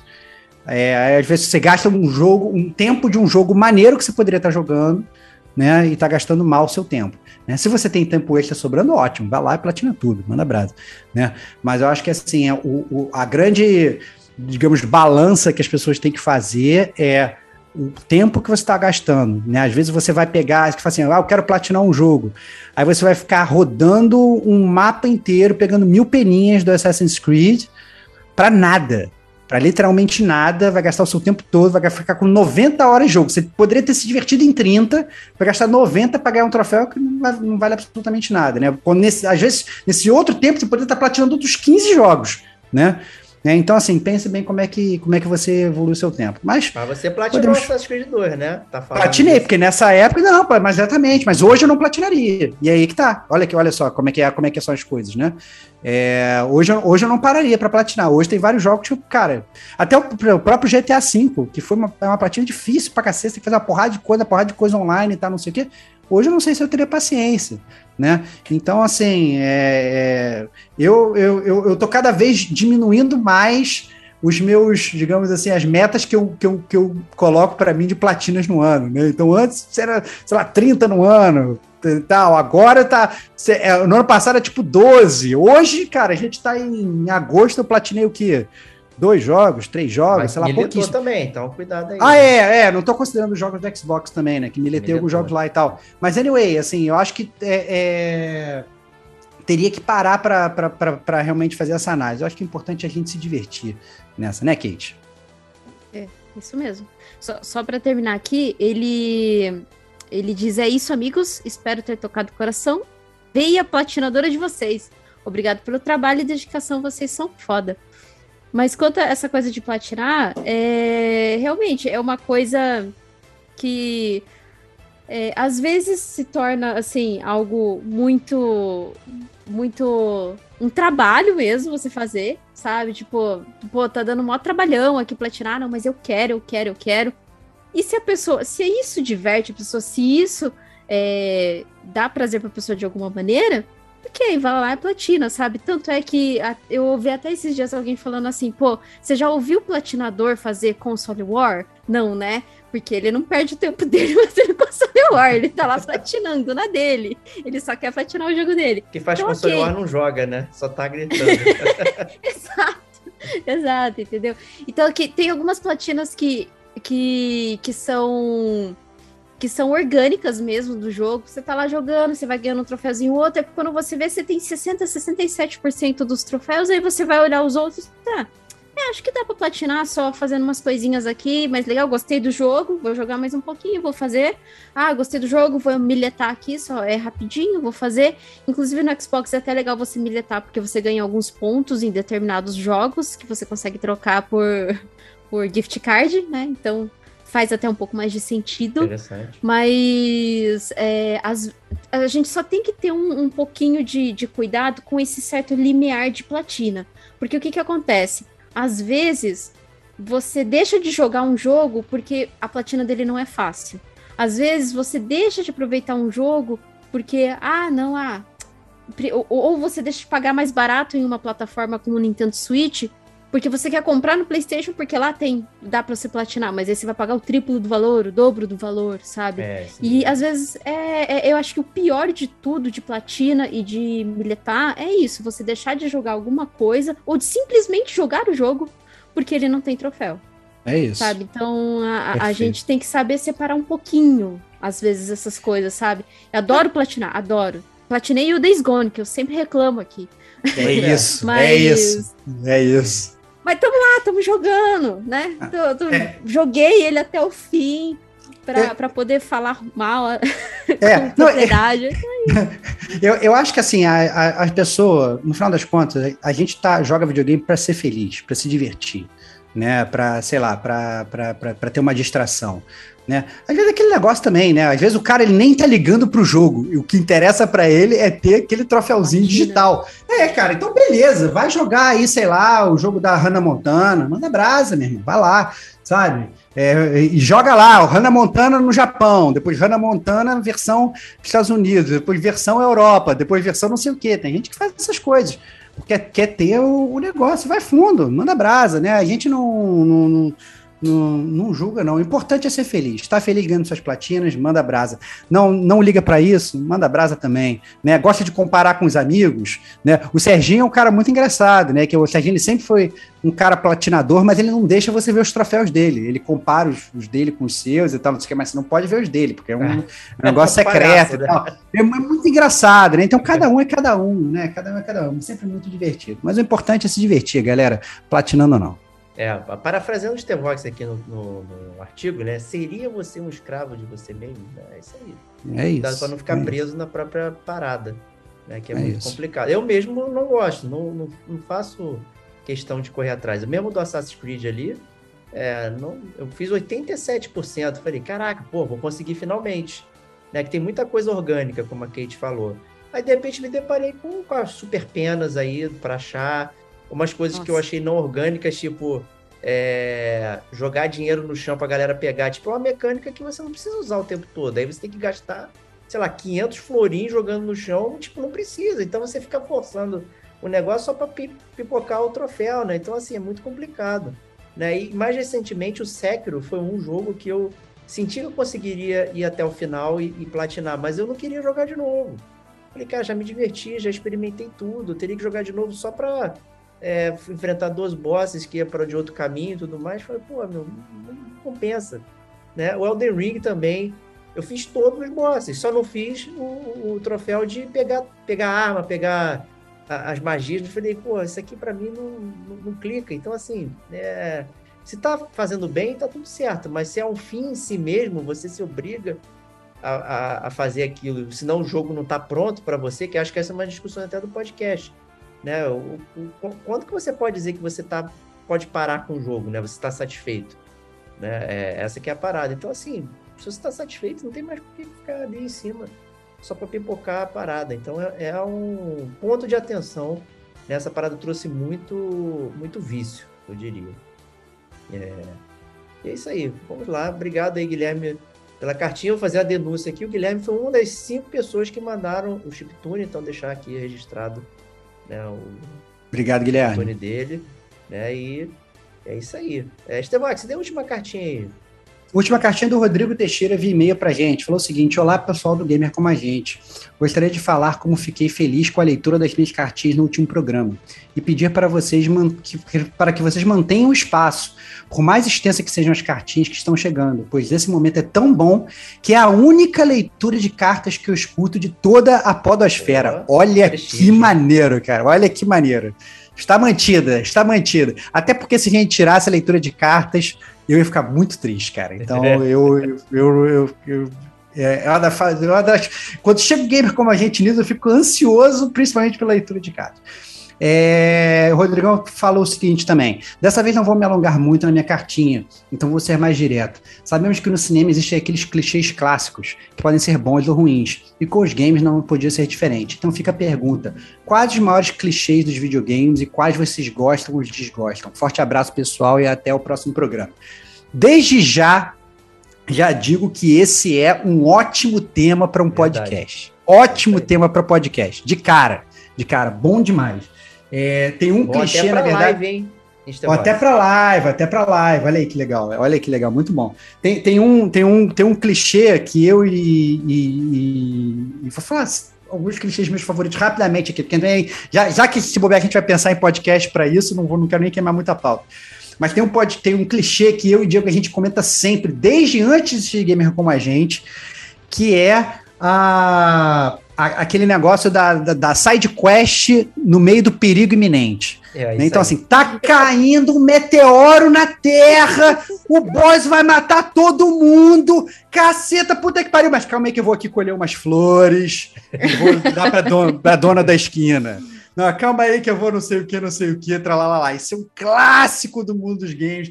É, é assim, é uma, é uma, uma ruptura que tem, todo aquele roteiro. Imagina, o roteirista foi lá e escreveu tudo, escreveu um bando de coisa e tal, não sei o que, não sei o que. E aí vai lá o player, não, caguei pra esse roteiro. Calma aí que eu vou aqui construir a minha fazenda. Entendeu? Então, assim, é muito, muito engraçado como isso ocorre. É um dos clichês que eu, que eu mais gosto. E, e tem um clichê também que, na verdade, são dois clichês, mas que eu, eu são, uma vez me perguntaram isso, falaram assim, cara, que, que que você gostaria de ter do mundo dos games na vida real? Me perguntaram isso uma vez. E tem uma coisa que é um clichê muito clássico que eu gostaria de ter, é, são dois, na verdade. São waypoints. Então, volta e meia, você está numa cidade que você não conhece. Meu amigo, eu não quero abrir Google, não quero abrir nada e tal. Eu olho pro céu, aparece uma seta para onde eu tenho que ir, cara. Pô, é maravilhoso, né? Waypoint. Putz, cara, é, é, pô, eu, pô, tá dirigindo, tá viajando e tal. Pô, será que eu viro aqui? Será que eu não viro aqui? Como é que eu chego no, no, no sítio, não sei das quantas? Meu amigo, tem a linha amarela no meio da rua te levando lá, você só segue. Olha que lindo. Pum. Muito e aí bom. a mesma, mesma coisa, parede invisível, né? Então, eu tô andando, calma aí, não posso entrar aqui não. Dá de cara numa parede invisível, tá tirando, não, não é pra sair aqui não, meu. Segue reto e tal, não sei o que. Então, então, assim, waypoint, parede invisível era uma coisa que eu amaria ter. E olha que eu não me perco muito, não. Eu tenho um bom senso de direção, mas eu acho que ia facilitar tanto a vida de todo mundo, né? Que, né, você tendo o waypoint da vida real, agora você tem Waze, agora você tem tudo, agora você. Mas né, há anos atrás isso não existia, era muito mais difícil, né? Então, já meio que criaram esse videogame da vida real, né? Que é você ter o waypoint. É isso aí. Bacana. Mas vale um podcast, hein? Vale um podcast. Vale, vale. Eu vou falar um também aqui, que é um, como um grande jogador de JRPGs, né? Um clichê super clássico de JRPG. Não é só essa questão da side quest durante o perigo iminente, mas também o herói desmemoriado, né? Que nunca lembra quem ele é, mas de alguma forma ele é o, o, o escolhido para salvar toda a humanidade daquele momento. Então ele não lembra quem ele é, mas ele é o escolhido. Né? E é. junta-se isso às vezes né, ele ser desmemoriado e não falar, né? Que é o herói é. silencioso e desmemoriado. Também um grande Isso. clichê dos videogames aí. É, Kate, você tem algum pra gente aí para compartilhar? E vamos guardar o resto para o pro programa, hein? É, a gente não pode ficar falando muito. Mas é. eu vou falar um aqui que sempre que eu vejo eu falo, puta que pariu, fase de água. Olha aí, todo, cara. Todo é joguinho tem a fase de água. E eu lembro que, nossa, cara, eu detestava isso, principalmente em Sonic, né? Que você tinha que esperar a bolinha lá. Ah, olha pra, aí, pra vir o arzinho. Cara, que ódio. Como, como eu detesto fase de água, cara. Muito fase bom. de água. É, nossa, não, não dá. E, ah, e claro, né? O clássico barril explosivo, né? O barril vermelho explosivo. Olha aí, é verdade. Se, mais... se é vermelho, se é vermelho, explode. Um explode, é. Excelente. Se é vermelho, explode. Muito bom. Muito bom. É isso mesmo. É isso aí. Então, pô, Rodrigão, obrigado aí. Um super, super tema sugerido aí. Eu arrisco dizer que é um bom tema para live. Então, aguardem aí. Final desse mês aí. Caso a gente faça aí, né? Vamos Vai que a gente muda, né? No último vai que a gente muda, vai que é. a gente muda. Mas fica pra lá, fica pra lá. Muito bom. E é isso aí. Obrigado a todos que mandaram cartinhas, é, que entraram aqui. Então, se não entrou, é, justamente pelo time da gravação versus envio aí, é sempre um pouco confuso. Então, obrigado também quem enviou e não entrou, vai entrar né, no próximo GCG News. A gente não deixa ninguém de fora. Né? Então, muito obrigado e pela colaboração. E continue assim com a gente, que a gente adora essa parte aqui do programa. E vamos lá para os principais lançamentos do mês de agosto. Olha aí, hein, um mêsinho com coisa interessante chegando, hein? O primeiro, pô, primeiro é Stevox, né? Cara, cara, na boa, cara, eu nunca, eu nunca tive uma surpresa. Esse, essa foi a melhor surpresa gamer que eu tive no ano de 2022, cara. É o lançamento desse jogo agora em agosto. E não só o lançamento, é ele sair de graça na Game Pass para eu poder desfrutar na máxima potência, cara. Eu tô falando de Two Point Campus. Two Point Campus é, é um jogo dos mesmos desenvolvedores do Two Point Hospital, que também são os mesmos desenvolvedores do Dean Hospital, que era talvez o meu jogo de sim que eu, que eu na, na infância, na adolescência, que eu mais gostava. Nos anos, nos anos 90 eu jogava muito Dream Hospital, construí meu hospital. Aí saiu o Two Point Hospital, que você constrói seu hospital. Eu amava, porque na verdade, já falei daqui no Gamer Como a Gente, você constrói um hospital, mas na verdade é, é todo diferente, as doenças são, são, não tem nada a ver, entendeu? Tipo assim, ah, o cara chega, ah não, a minha doença é que eu sou, eu, eu, eu sou um palhaço e tal. Ele chega de palhaço no hospital, e aí para você tratar ele, você tem que botar ele, construir uma sala que tem uma tenda de circo e tal, ele entra na tenda do circo, aí tira toda a maquiagem, quando ele sai, tá humano normal e tal. Então tem várias coisas muito divertidas, todas as doenças são coisas engraçadas, assim, então você joga você vai. Não, você vai rindo pra caramba e tal, não sei o quê. E aí já tinha anunciado mais um, há um tempo atrás o Two Point Campus, né? Que vai ser a mesma coisa, só que ao invés de você construir um hospital, você vai construir um campus de faculdade, cara. Que maneiro, cara. Que maneiro. Tô muito ansioso e mais ainda, melhor de tudo, preço Estevox. Zero reais, cara. Zero reais. Se você quiser jogar no console, joga no console. Se quiser jogar no PC com mouse, Pode jogar também. Caraca, cara, na boa. Muito, muito, muito, muito animado para Two Point Campus. Excelente. Próximo jogo tá na área da Kate, hein? Cult of the Lamb. E aí, Kate? Nossa, total. Eu quero muito esse jogo. Ele, ele vai vir pela Devolver, né? Que, eu, que é um dos estúdios que eu também gosto bastante para jogos indie. E, e, a arte dele é muito bonitinha, assim, sabe? É bonitinha, mas o, o, tema, óbvio, né? Como o próprio nome já diz, é o culto aí da, das ovelhinhas, que é uma coisa meio satânica ali que parece, né? Mas ele. Esse jogo já, eu já tava mirando ele. Eles, a única coisa que eu achei zoada é a diferença de preço que ele vai sair nas plataformas. No Switch ele vai sair mais barato, ele vai ser 70 reais. E no PlayStation 135 reais. Que isso, sabe? No, no Xbox vai ser um é pouquinho. Caro, né? Hum, então, né? Que bizarro isso. Eu achei muito bizarro. Então já sabem qual plataforma que eu vou jogar. Vou jogar deitadinho ali o Cult oh. of Lamp, que, que ele parece muito. Ele parece muito com o Death Store. Né, para quem a gente acha, acha até comentou de, desse jogo, o Estevão comentou bastante desse jogo aqui no, no Gamer com a gente. E só que mais assim, coloridinho e desenhadinho, sabe? Muito mais. É, ele tem mais traços que o, o Death Store. Ele tem um, um pouco mais de, de cor que o Death Store. Então eu achei um jogo muito, assim, interessante de, de se jogar. Eu acho que ele vai ser um pouquinho difícil. Eu não, eu não acredito que.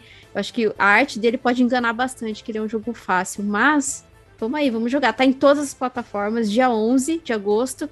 E já tô para ser notificado aqui no Switch na hora que ele sair, porque ele ainda Opa. não dá para comprar no Switch, ele só tem o, o valor dele ali. Mas para mim no Switch vai ser o Cult of Lamp, com certeza. Perfeito. Olha aí, o próximo jogo, né, já é um jogo já consagrado aqui do Game com a gente, que é o Spider-Man Remastered saindo para PC. Aí, mais um petardo da Sony saindo aí da exclusividade, trazendo muita tristeza para a galera, né, do Console Wars, né, Kate, que não joga os jogos, mas só reclamam, né? Então aí ficaram tristes que o Spider-Man vai sair para PC e muito mais pessoas vão poder desfrutar desse jogo, que é muito legal, muito divertido, uma dublagem muito bacana e que tem, né, resenha no Gamer como a gente aí. Podcast número 66. Perfeito, olha aí, ó. Muito bom. Então, muito bom. Já falamos demais de Spider-Man aqui, foi ótimo, né? E vamos fazer de mais Morales também. É isso aí. Próximo jogo é Time Esse é o único que eu não sabia qual que era dele, cara. Cara, Souls-like. Souls-like com, com vibe de Bloodborne. É, na veia, cara. É, com certeza vou querer testar. Então, RPG de ação, pessoal falando que é punitivo, né? Não sei, tem, tem, tem, tem uns poderes que você usa e tal. Não sei se a, se a parada realmente vai ser boa, mas assim, tem várias. O que eu, que eu achei engraçado, tem várias. Você vai lutando assim, tem vários efeitos também, a câmera meio que gira, dá close e tal, não sei o que. Imagina como se fosse assim, um mistura de Dark Souls com volta e meia entre um X-Ray do, do, do, do, Mortal Kombat, assim, no meio. Olha. Com, no, no meio da luta, assim, entendeu? Mas, mas assim, então, todo mundo falando que é, que é realmente inspirado na série Souls e com o que de Bloodborne, assim, em termos de estética, né? Obviamente eu não tô falando que vai ser técnico o suficiente, não sei como é que vai ser, mas com certeza é um jogo pra gente ficar, vai ficar de olho aí, Time Easy. Boa, excelente. É, próximo jogo aí, né, é o clássico da, da franquia de futebol americano, que é o Madden 23, tá saindo aí também. Então, quem curte aí é, jogos de futebol americano, né? Em breve, creio que deve sair para EA Play, né? então aguardem aí. E é isso, é, é muito específico, né? Realmente para o fã do esporte ali, trazendo né, a atualização para o ano de 2023 aí, para a galera. Né? Próximo gol. Próximo jogo, mãe. Próximo gol. é, próximo jogo na área é Saints Row. Olha aí, hein? Esse Cara, é, esse eu acho. É novo é, ou é remaster? é reboot da série, meu amigo. Opa. Reboot da série. Ou seja, o Saints Row, para quem não conhece, é o GTA Galhofa, né? É especializado em caixinha de areia. Né, é realmente o, é a essência do sandbox. Você entra, só para causar o caos e tal, e destruir as coisas, as missões são galhofas, você usa armas que são galhofas, os personagens são todos galhofas. É, é um jogo para você dar risada. E depois de milhões de Saints Row, eles resolveram rebootar a série. Então, esse é o reboot da série, né? Saindo agora em agosto.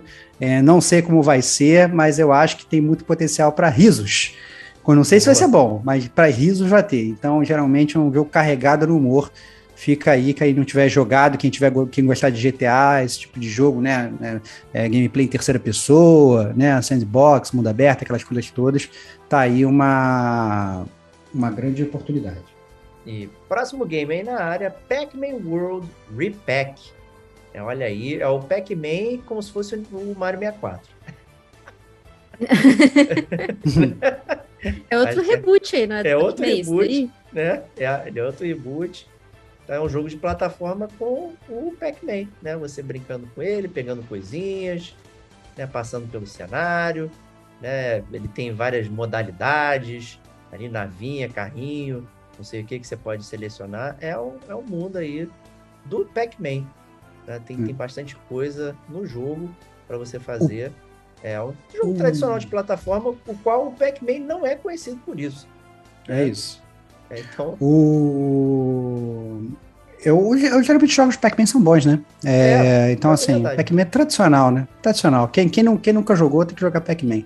Mas o próximo jogo da lista, eu diria que é um dos jogos favoritos do Diego, talvez, cara. Porque a gente tá falando do Immortality, que é um jogo do Sam Barlow, que é o cara do Her Story, que é um dos jogos favoritos do Diego também, né? Então vai ser tradicionalzão, FMV, né? É, então, Serginho também gostaria de estar jogando Immortality, né? Então aí tem aí uma, com certeza, apesar do São Paulo ter feito o Her Story que é legal, ele fez o Telling Lies que eu é. eu acho bem ruim, acho bem ruim o Telling Lies, então eu não iria de primeira, né? Analisaria bem o jogo, viria bem os reviews. Minha sugestão, galera, esperem o Diego tomar esse tiro por vocês, porque ele com certeza vai tomar esse tiro. Eu vou tomar esse tiro. Né? Então, Pode ficar deixa, deixa, deixa ele jogar o Immortality, depois ele vai vir aqui, vai pegar um detonando agora, vai falar se é bom ou se é ruim. Não tomem, porque o Sam Barlow, ele, aquele negócio, ele pode fazer um jogo genial, ele pode fazer uma bosta fumegante. Então, tomem cuidado. Tomem cuidado, né? É, e esperem o Detonando Agora com a participação do Diego falando de Immortality, que vai ser lançado esse ano. Ele aparenta ser diferente do esquema já proposto no Her Story e no Telling Lies. Né? O esquema no Her Story funcionou muito bem, porque ele é, ele é único, é, são cenas mais contidas, é mais fácil de acompanhar e de entender. O Telling Lies tem tiro para todo lado ali, não é tiro de verdade, né? Eu digo, muitas frentes de, de entendimento que acaba confundindo muito. É, eu, eu mesmo não terminei o Telling Lies, não, não prossegui. É, então, assim, mas eu gosto muito do Sam Barlow e quero dar essa chance ali, porque o Her Story é continua sendo um jogo muito único, né, para mim. Eu acho que ele é bem especial. Então, eu quero curtir é. esse Immortality aí.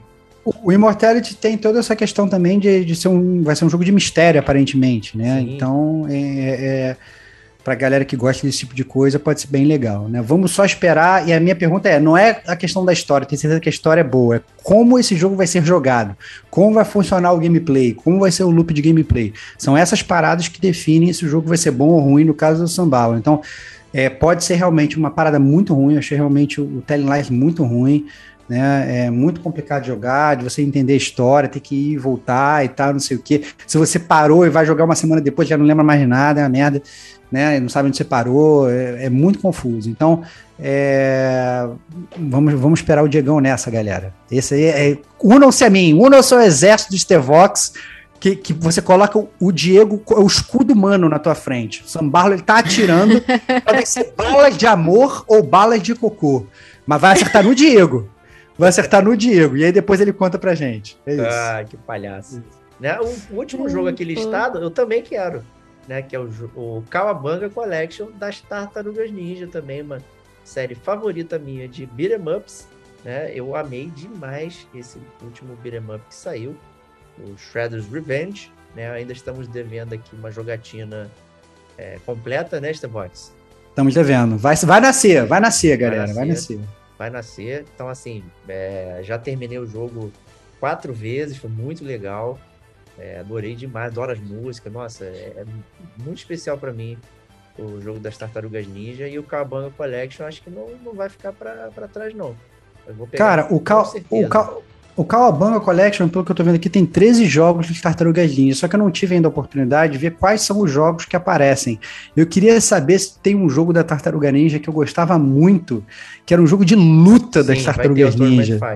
Vai ter o Tournament Fighters? Vai. Puta que pariu. Então tem, calma aí, cara. Tem. Então é acho que eu vou ter Super Nintendo, né? É, cara. Nintendo, eu acho do Mega, é óbvio, que bom, cara. A versão do Super Nintendo era boa, a versão do Mega era, a versão do Mega era um lixo. É, mas não, mas desculpa, era, é assim, trouxeram a versão mas certa. Mas vai ter do, do Mega também, Sega Genesis vai ter sim. Ah, vai ter, ah, vai ter as duas. Puta, é mesmo. Então, então ó, vocês vão poder jogar e perceber o quanto quão sensacional a versão do Super Nintendo e quão lixosa a versão do Mega Drive. Olha, gente, Mas, vai ter a versão cara, do Tournament Fighters do Nintendo 8-bit, cara, que é um clássico.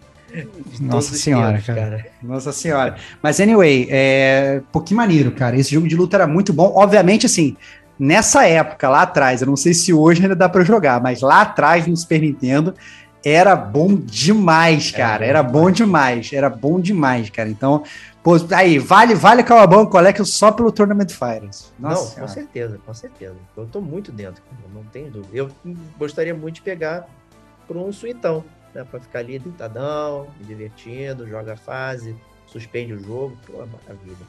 Maravilha. E é isso aí. Então, lançamento de agosto na área e vamos para uh, os jogos como serviço aí, começando com a PSN Plus aí, Basic. Né? Então, já que agora a gente tem que listar que é o Basic, não é o é Extra, onde tem os jogos que entram e saem. Agora, agora não sabe. E né? agora, e aí que tá, agora eu já estou em dúvida como é que a gente vai fazer isso, porque também fica desproporcional, né, agora, em termos de comparação de serviço, né? Porque se a gente fala só os jogos de graça, e a gente não fala os jogos do catálogo, os lançamentos do catálogo, é, fica inconsistente. Ele está comparando uma maçã com laranja, que a Game Pass a gente está falando dos blockbusters que vão ser lançados na Game Pass, não na Games of Gold. Games of Gold a gente já abandonou, já, a gente abandonou, nem fala mais, só, é. só dá jogo de 360 lá, então. Mas também a Sony não ajuda a gente. Se ela lançasse lá um, um JPEG com os é. jogos que ela vai lançar, pelo amor de Deus, Sony, pelo amor de Deus, melhora a sua comunicação, tá parecendo a Nintendo. A gente não sabe os jogos que vêm de graça no seu serviço, uma merda. né? Mas na PSN Plus de agosto, eles vão lançar três jogos que eu acho que são três jogos muito bons, cara. É, eu fiquei bem surpreso com esses três jogos, bem surpreso mesmo, assim. O, o, Yakuza Like a Dragon, que já tinha dado, sido dado de graça na Game Pass, a gente chegou a fazer o Detonando Agora aqui, é, eu cheguei a jogar, a Kate jogou jogar também, a gente gostou bastante. Então, pô, muito legal a galera da Sony tendo a oportunidade de jogar esse jogo. Um pouco de atraso, né? Mas, mas porra, bem ou mal, ele é um jogo novo. Né, é um jogo novo do Yakuza, então é praticamente um AAA recente, né? Não, não é no, no, dia do lançamento, que nem foi na Game Pass, mas, mas tá aí, jogão. O Little Nightmares, só pro PS4, também maneiríssimo de se jogar né? Quem não jogou pode ter essa oportunidade. E o jogo favorito da Kate, talvez, aí dessa lista aí, que é o jogo do Tony Hawk, né, Kate? Toninho Falcão, Tony Hawk Pro Skater 1 mais 2, aí que foi lançado acho que no ano passado, ano passado, retrasado, em setembro. E eu joguei no Switch, ele. Agora vai sair no, no serviço da Plus. Tô assinando ainda, não, não venceu o meu serviço da Plus assim que, que eu resgatar, vou jogar ele no, no, PlayStation também. Adoro esse jogo. Esse jogo, assim, para mim. Eu joguei muito ele no Nintendo 64. Eu lembro até que o cartucho dele era azul. Ele era super diferente. E nossa, eu vou jogar, certamente vou jogar. Tá ali, né, gente? Tá, você tá, assinando, tá pagando o serviço, tá ali embaixo. E Acusa Like a Dragon também, puta jogaço. E foi anunciado ali que tá em, em desenvolvimento o 2, né? O do Like Dragon 2. Então, Pronto. já aproveitem e baixem e joguem, porque a história é legal. As quests são engraçadíssimas. Você vai dar risada com esse jogo. Tem lá, tem essa, essa problemática com algumas coisas com mulheres e tudo mais, mas é, cara, o jogo é muito engraçado. É, é muito bom. Yakuza Like a Dragon é jogão. La Little Nightmares também eu joguei faz bastante tempo. É um jogo bem legalzinho também, super curtinho. Então dá para você jogar nesse intervalo aí, jogar ele junto com algum desses dois aí que tá sendo dado na Plus. Três jogos excelentes pra, pra esse mês de agosto, hein? O pessoal Perfeito. veio de bandeja. É, e quebrou aquela corrente lá que a gente sempre falava, né? Vinha sempre um jogo de PS5, um multiplayer, né? E um ah, é. mais, mais é baixo. Não veio o multiplayer dessa vez, né? Eram jogos mesmo. Eu não sei se o, o, o, Tony Hawk dá pra jogar multiplayer, tipo, pelo menos ah, assim. Mas não era igual os outros que estavam saindo. É, não era um jogo full multiplayer, que é. o foco era multiplayer, né? É verdade, mas dá pra jogar multiplayer no Tony Hawk. Mas é isso é. aí. Bom, e aí, né, um Quizá algum dia a Sony consegue facilitar a lista, né, e tudo mais, a gente migra para falar dos jogos do serviço da, do Extra e Deluxe que estão rolando. É, mas enquanto não dá, então a gente fica no Basic e também no Game Pass, né, do serviço da, da Microsoft, a gente só consegue falar dos jogos que saem no início né, do período, na primeira quinzena, porque é o que a gente tem acesso quando a gente grava o podcast, né? Então para agora temos algumas coisas interessantes aí, agora. Cara, tem várias coisas interessantes, cara. Várias coisas interessantes. Então, para começar, já falamos dele aqui, Two Point Campus. Cara, joguem essa parada, tenho certeza que vai ser maneiro. É, provavelmente eu vou jogar no computador, acho que vai ser maneiro. Segundo jogo que eu, que eu acho que vai ser maneiro, que a gente já falou dele aqui no Gamer Como a Gente, quando a gente foi falar, e aí não sei, de uma feira dessas, de uma apresentação dessas, de lançamento e tal, Midnight Fight Express que é um jogo que lembra muito, parecendo, pelo menos mais ou menos, com o Hotline Miami, um jogo meio que. Só que isométrico, que você vai dando porrada e, cara, realmente vale, vale a pena, né? Eu acho que vale a pena pelo menos testar para ver como é que funciona. Vai ter o Immortality, olha aí, cara, o jogo que a gente falou pro Diego testar pra gente, galera, vai sair de graça. Ele não vai ter desculpa que tá caro. Vai jogar vai jogar o jogo, vai tomar tiros ou de balas de amor ou de balas de cocô e vai depois dizer pra gente como ele foi perfurado. Vai ser maravilhoso. né? Vai ter o Ghost Recon Wildlands também, que quiçá pode ser dito aí como o último Ghost Recon bom, porque o Breakpoint foi um lixo, né? Fala aí, Kate, Breakpoint não dá, que bom que é o Wildlands, né? Pô. Tá. é, e anunciado também o Turbo Golf Racing, que aí, cara, isso eu desconheço, teria que pesquisar o que é Turbo Golf Racing. Até agora eu não sei se é um jogo de golfe ou se é um jogo de corrida com carrinhos de golfe. Ou então um jogo é... de com carros. Ou jogo de polo com carros, né? Mas então, então um jogo de corrida aparentemente para a galera experimentar. E o Cooking Simulator, né? Então, para quem aí é discípulo do Claude Troagro e tá querendo cozinhar, né? Quem gosta de ver Masterchef, vai poder né, cozinhar no Cooking Simulator, né, cara? Então aí muitos jogos aí é, sendo lançados na Game Pass. Cara, eu tô muito, cara, sério. Eu tô fudido, cara. eu tô, sério, na boa. Eu, eu, eu, acho que eu preciso tirar um mês de férias. É, vou falar que eu vou. Conseguir.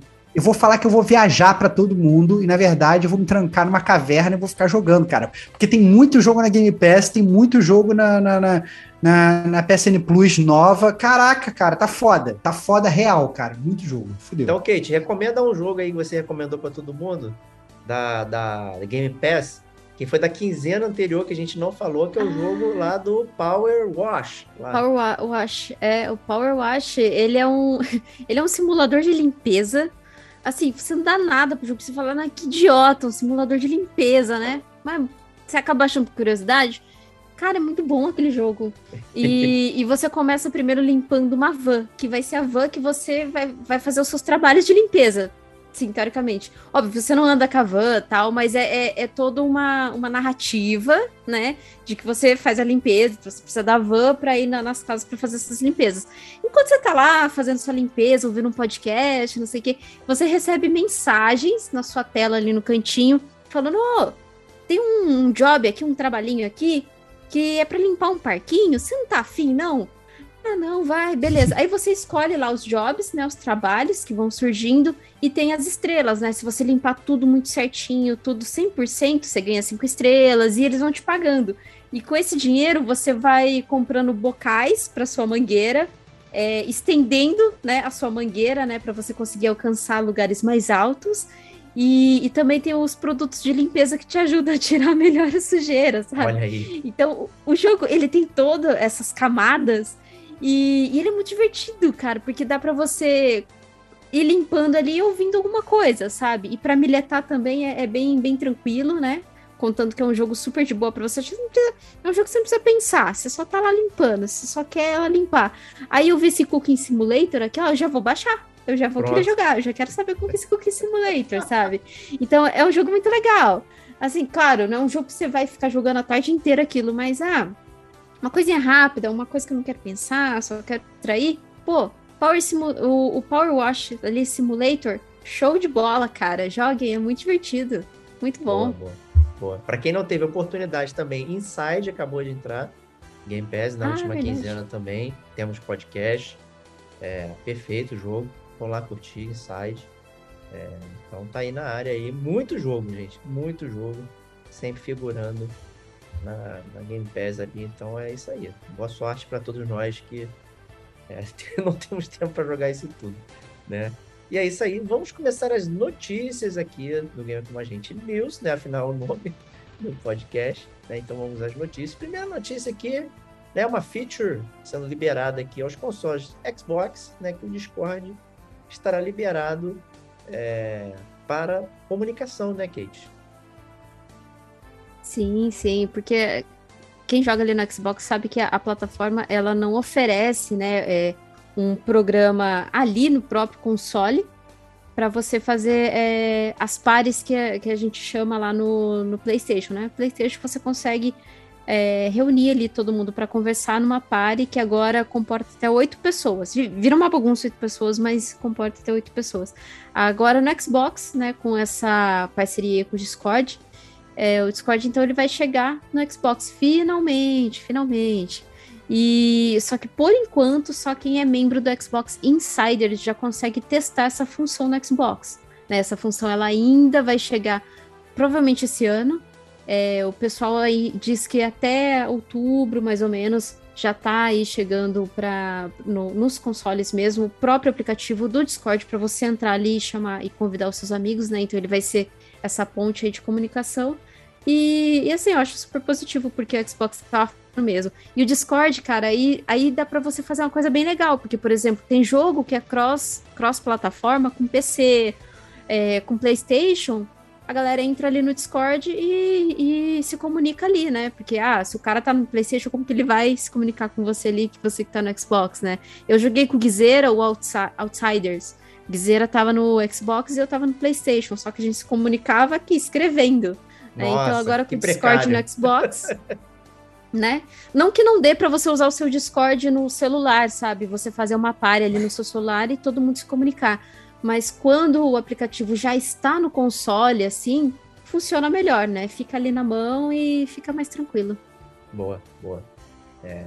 Próxima notícia aí que gerou polêmica aí também é... no mundo, né? É GTA 6 terá protagonista feminina. Né? A primeira surpresa foi ter um GTA 6. Né? Ninguém estava esperando. Acho que, esse, acho que esse, essa é a principal notícia, né? Não sei porque a galera ficou nervosa aí por ser protagonista feminina. Vai estragar o jogo, né? Agora não vai poder ter nada no jogo, né? A galera acho que nunca prestou atenção em absolutamente nada de GTA, né? Só joga para dar tiro na, na galera, né? Porque o GTA sempre teve temas muito controversos e profundos em todas as edições, né? Então, pô, Sim.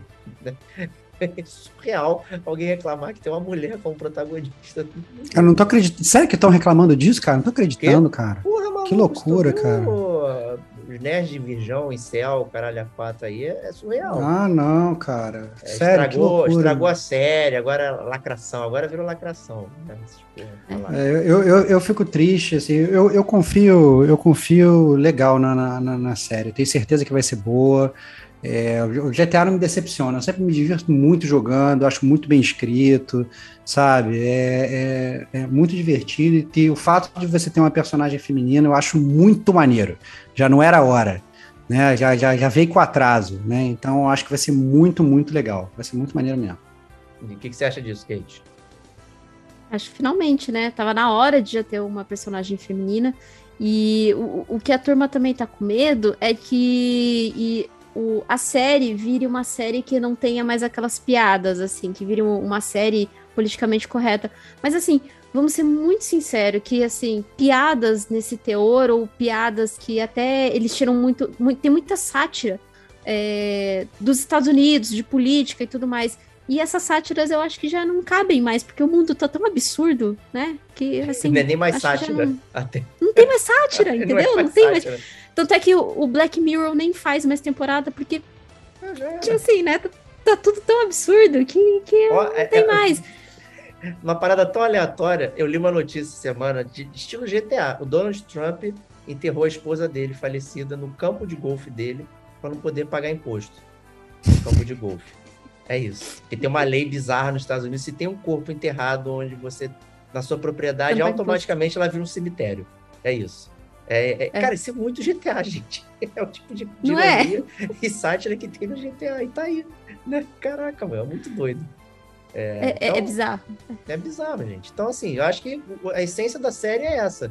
É a sátira, é, é brincar com, com, com, a sociedade, é brincar com, com a América ali bizarra, né? Sempre trazendo grupos marginalizados, grupos diferentes. Pô, o 4, cara, o 4 são imigrantes, gente, vindo de um país em guerra do, do Oriente, do leste europeu, né? E, e tipo, porra, mais é, coisa atual do que isso, gente? É, do jeito que ele foi escrito e tudo mais, pô, é muito doido. É, para mim a surpresa é ter um GTA 6. Para mim essa foi a surpresa. Depois de tanto tempo, né, milcando 5, né, e tal, não sei o que, de repente, caraca, vai ter o GTA 6. Porra, cara, mais um jogo eterno, cara, mais um jogo é. eterno. A gente vai estar. Tá... Se, se, o gamer como a gente sobreviver até 2032, eu tenho certeza que a gente vai estar tá falando. Saiu mais um DLC grátis pro GTA 6, vai durar mais 10 anos, galera. Vai, tô, tô... Cara, essa é a grande verdade, cara. Mais um jogo eterno não tem mais como fazer remake, né? Aí pronto, agora, agora a gente vai ter que vai ser obrigado a fazer um novo, né? Muito bom. É Próximo game aí, rumor, né? O jogo do Pantera Negra pode estar em desenvolvimento, olha aí. Né? E já vem já com calibrado com todos, todos os bingos, né? Single player, mundo aberto e EA. Tudo na mesma frase. Boa sorte. Caraca, você pensa single player, é, mundo aberto, uh, aí, aí, aí você se mata, meu irmão. Então, é, é foda. Sabe, vai descendo a ladeira, começa assim, felizão, e depois, sabe, vai descendo tudo, cara. Porra, cara, foda. É, não tô... Foda, cara. Tem, tem três assim. Cavaleiros do Apocalipse aí, faltou o quarto, né? Faltou o quarto, né? Microtransação. Mundo aberto, microtransação. Aí, cara, pelo amor faltou de Deus, microtransação. Exatamente.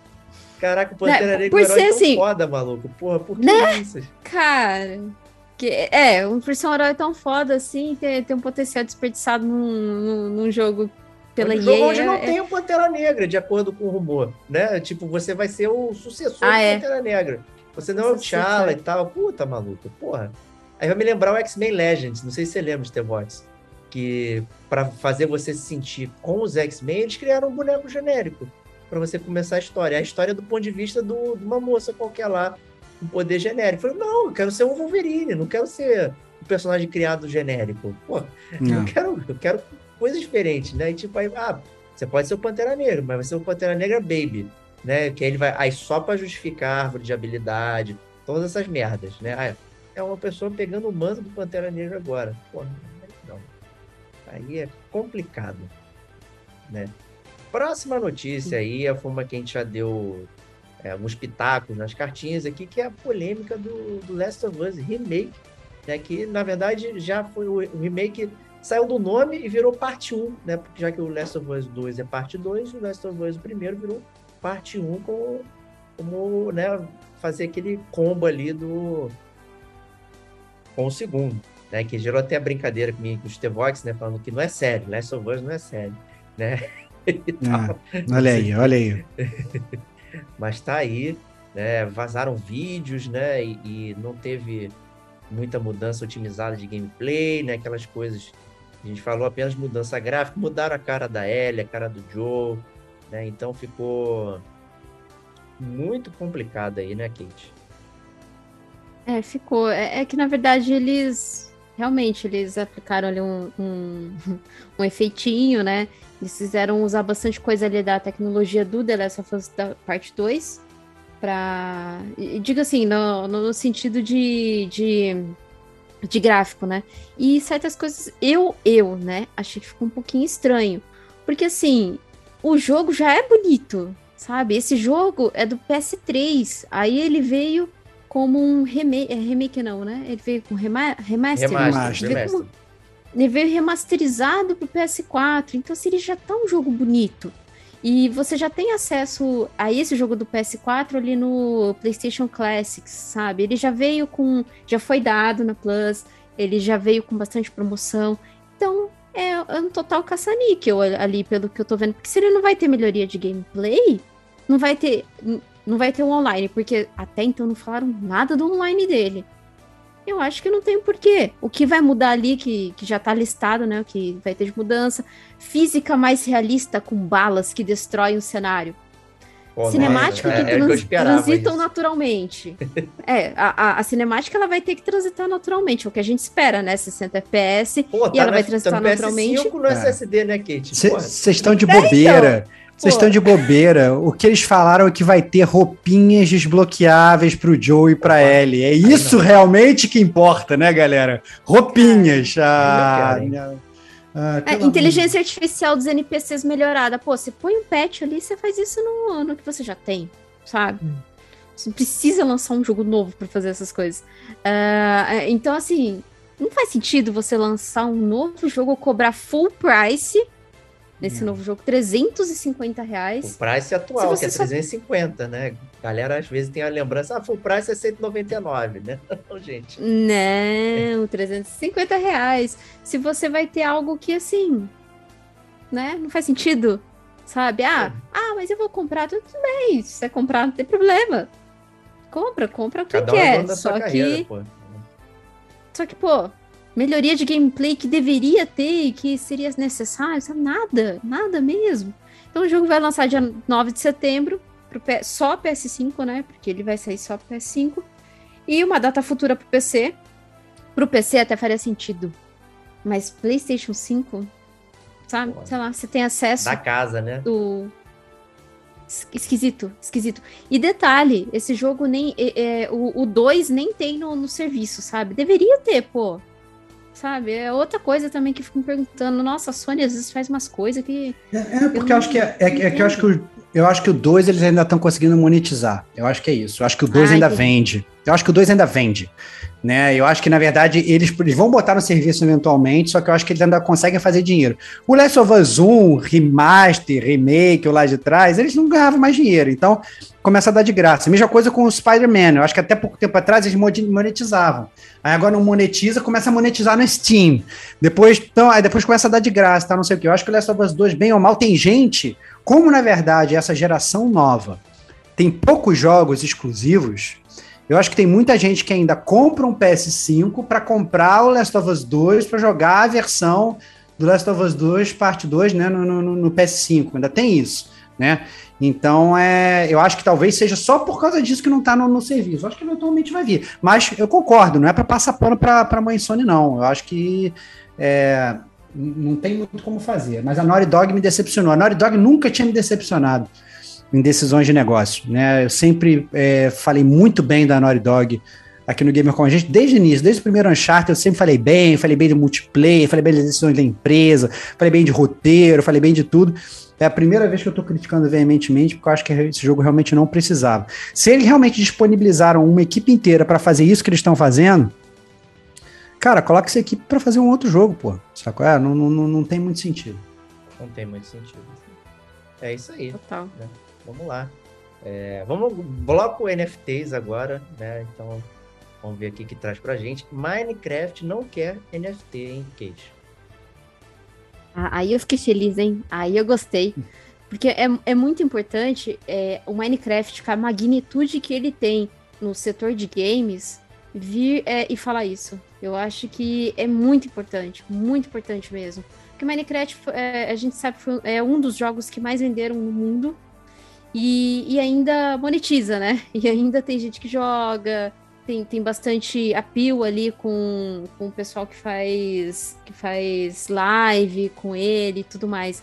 Então, o Minecraft, ele proibiu tokens não fungíveis, né, que são os NFTs, e inovações de, block, de blockchain de interagir com a sua plataforma. Então, eu achei isso um mega ponto positivo, sabe? Para meio que espantar mesmo essa galera de NFT que tá achando que vai conseguir alguma coisa com videogames, né? A Ubisoft entrou nessa dança e já tá tomando na cabeça com isso. E eu achei maravilhoso. E, e, e, daí eles mesmos têm uma nota deles que eles falam que eles querem garantir, né, que a experiência dos jogadores no Minecraft, né, é, que essa experiência seja segura, inclusiva, né, para todas as pessoas e as tecnologias de blockchain é, elas não podem ser integradas nos aplicativos, dos clientes, né, dos jogadores e servidores, é, porque de alguma, de, de certa forma, o NFT ele acaba excluindo algumas pessoas, né, por por monetizar, por ser uma monetização muito alta. Né? Então, o NFT ele já estava de olho no Minecraft porque ali dentro tem skins, tem, tem itens, né? Tem as seasons que você paga. Então, acaba que monetizando bastante. Eu sei disso porque minhas sobrinhas adoram, adoram Minecraft. Elas jogam, eu vejo tem elas jogarem assim, né? jogando, né? Ia ser perigoso. Muita criança um jogando. Exatamente. Então, o, o, próprio pessoal, o próprio pessoal lá, lá do Minecraft falou que os NFTs não incluem é, toda a comunidade e criam um cenário de ricos e pobres. E não é isso que eles querem. Eles querem todo mundo jogando os jogos do Minecraft. Eu achei isso maravilhoso. Um beijo pra. Eu fiquei até com vontade de jogar Minecraft. Eu não jogo Pronto, Minecraft. Eu vou jogar. Mas eu fiquei com vontade de jogar. Fiquei com vontade de, olha, quero jogar Minecraft. Tá no Game Pass. Então vou baixar lá só e jogar Minecraft só por, por essa notícia, sabe? Acho que essa notícia esquentou meu coração essa semana. Não, ó, e a, desde o lançamento já vendeu mais de 200 milhões de cópias. É muita coisa, né? É muita cópia, muita cópia. Então imagina a base que tem potencial, né? Por isso que os caras esqueceram o olho, né? E por conta disso, tem muitas cópias, gente. É, e, e, e, chega a 140 milhões de jogadores ativos, olha só. É quase mais de 50% né, das cópias que tem compradas funcionando é a galera jogando. É muito doido isso. É muito grande. Mas, mas todas as moedas têm dois lados. Então, é. enquanto alguns desprezam NFTs, outros abraçam. Então, ao mesmo é. tempo que saiu essa notícia, a Square, em contrapartida, declarou seu amor completo, sua paixão fulminante pelas NFTs e falou que vai ter coleção digital de cartas comemorando o aniversário de Final Fantasy VII. Então você vai poder comprar uma cartinha do Cláudio, da Buzzword, do Barrett, do Sephiroth e tal, e vão continuar monetizando paradas totalmente bizarras, né? Então é é isso aí, cara. Que, que parada bizarra, né, cara? Então, ao mesmo tempo, pra gente ver como é que é discrepante, né? Eu, eu torço pra que essas pessoas sejam felizes, cara, porque tá faltando. Tá, tá, tá, acho que tá faltando norte aí pra, algumas coisas. A Square é uma que eu não consigo entender, cara, as decisões da, da, da Square como empresa. Eu acho que a cada. A cada dia que passa, eu acho que eles caminham mais para um, um, um negócio que não tem, não tem solução, né? Lançar NFT Ótimo. Lançar o próximo episódio do Final Fantasy VII Remake. Nada.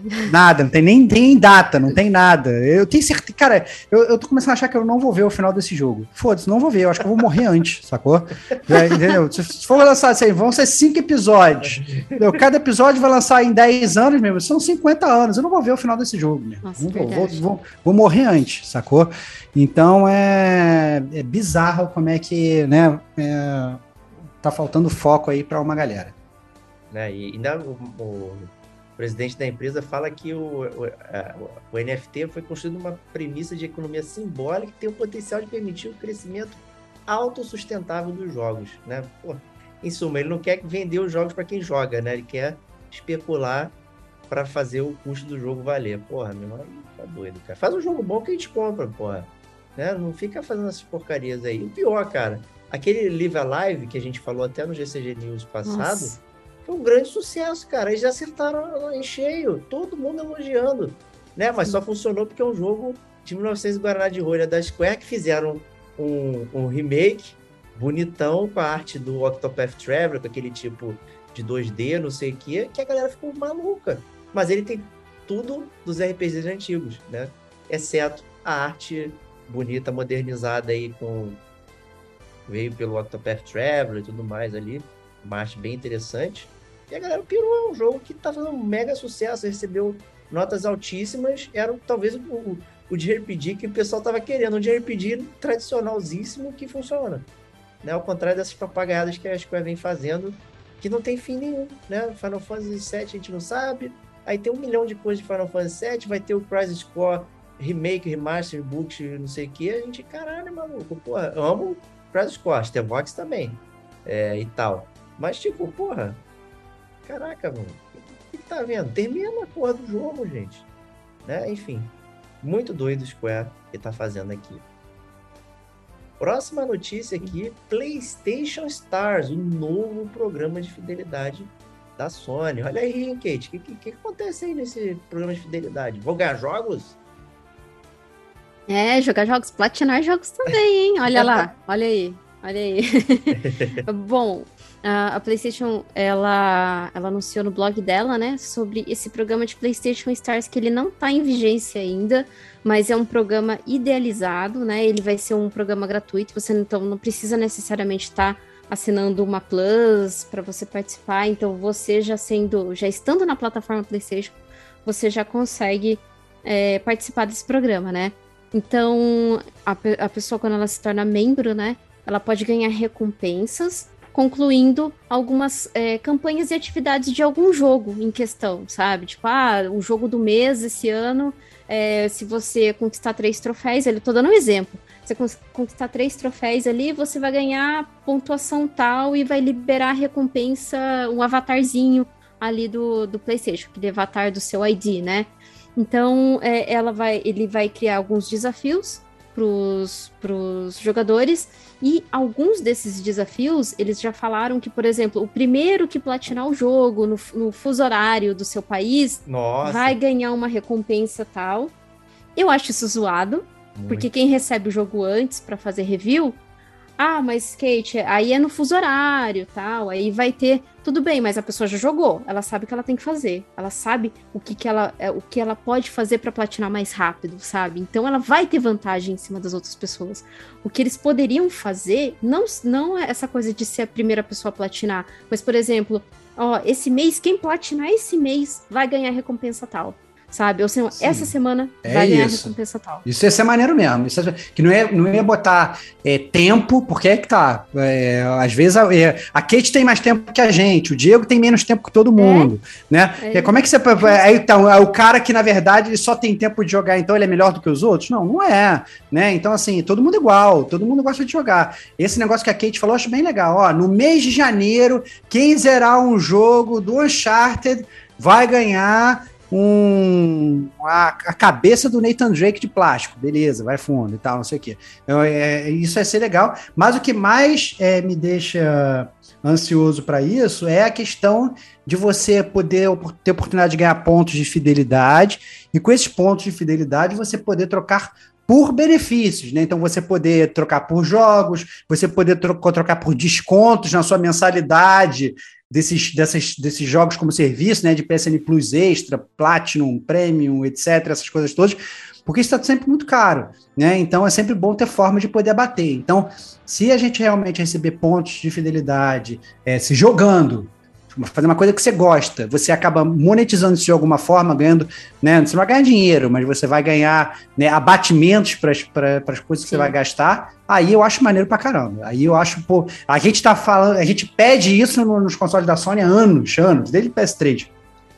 Desde que eles criaram essa coisa de login e tal, essas coisas lá, a gente pede isso né? Se bobear até no próprio Caçadores de Troféu, a gente já mencionou esse podcast aqui, 34, a gente a gente chegou a mencionar isso, salvo engano, no final do podcast, falando, pô, o que, que seria legal?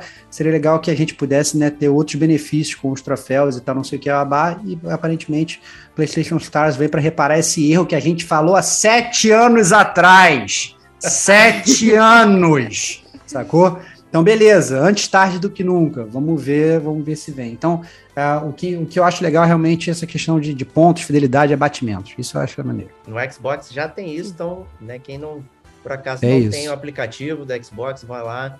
É, até a partida de Bejeweled tá valendo para ganhar pontos, tá? Então, você vê os desafios lá do mês, vê até a classificação com você, com seus amigos, não sei o que, é super legal e vira, vira gift card, vira um créditozinho. Eu já ganhei cinco doletas lá, que minha conta é, é americana. Pô, assim, muito legal, é, é incentiva. Para você ficar dentro do ecossistema, consumindo, é só ganho, gente. Né? Você dá qualquer coisinha ali, a galera já tá brincando e tudo mais.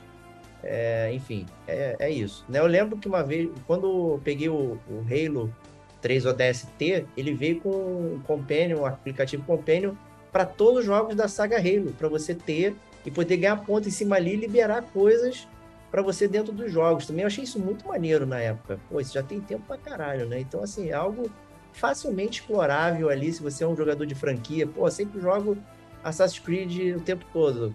Aqui e tal. Pô, por que, que o próximo jogo não me, não me traz vantagens por ter, ter feito isso, certas coisas e tal? Pô, é, isso é muito maneiro. Tem um filão muito grande aí para ser explorado pelas empresas só por você jogar o jogo. Né? Então, isso aí é bem bacana. Né? Próxima notícia aqui, uma notícia também de coração quentinho aqui. É, a Nintendo reconhece a união entre pessoas do mesmo gênero, né? Que no Japão ainda é uma parada muito complicada a legislação sobre isso. Né? Existe uma discussão muito grande, né? E, e a, Nintendo, né, tem o seu plano família, não sei o que, como é que funciona e tudo mais, né? E poderia ser excludente, na verdade, ela está sendo inclusiva né, ao tratar todo o relacionamento como válido para participar né, do, do, seu programa de família. Né? Então, muito legal ainda. É uma empresa tradicional japonesa, numa cultura que é bem diferente, com leis diferentes tudo mais, trazendo essa questão aqui também para poder é, usufruir do serviço ali que está disponível para todos, né? Então, assim, é essa que é, que é a parada. Então, muito legal é, isso ter acontecido aí. Espero que é, cada vez mais as pessoas percebam que isso é uma pauta é, que, que é para todos, né? não é, não é, não é exclusiva para quem recebeu supostamente esse benefício. É uma, é uma pena que a gente ainda viva num mundo onde isso seja notícia, porque em teoria deveria é. ser para todo mundo, Exato. né? É uma pena que a gente tem que falar, pô, parabéns porque você fez isso, porque na verdade é. essa é a grande verdade, já deveria ser assim para todo mundo, isso não deveria ser digno de parabéns, mas já que a gente vive num mundo bizarro, né?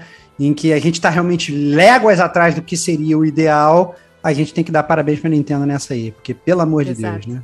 É isso. É. Exatamente. É isso aí. E, e, só antes da gente terminar de falar sobre a Nintendo, é, o, o, Quebrando Notícias aqui, é, a respeito que hoje, no, o dia de hoje não, né? Essa semana que está saindo esse podcast, teve o Pokémon Presents, né? Falando sobre. Eu, é, desculpa, Estevam, falando sobre Pokémon Scarlet e Violet, que vai olha sair. Aí, olha aí, Falta surpresa, hein? Falta surpresa. Pauta surpresa. Cara, tirou, cara. Ela tirou isso, cara.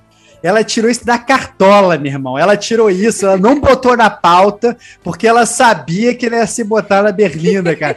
Mas o crack, as drogas sempre aparecem. Tá, saiu do banheiro com o nariz branco. Saiu do banheiro com o nariz branco, entendeu? A gente sabe, a gente sabe do vício das pessoas. Olha o Pokémon. muito bom, muito bom. Mas teve o Pokémon Presents de 15 minutos. Ele apresentou algumas outras coisas, mas o, o, maior destaque mesmo que a gente vai falar aqui, que é o Pokémon sobre o Pokémon Scarlet Violet, que vai sair em novembro, né? Finalzinho desse ano.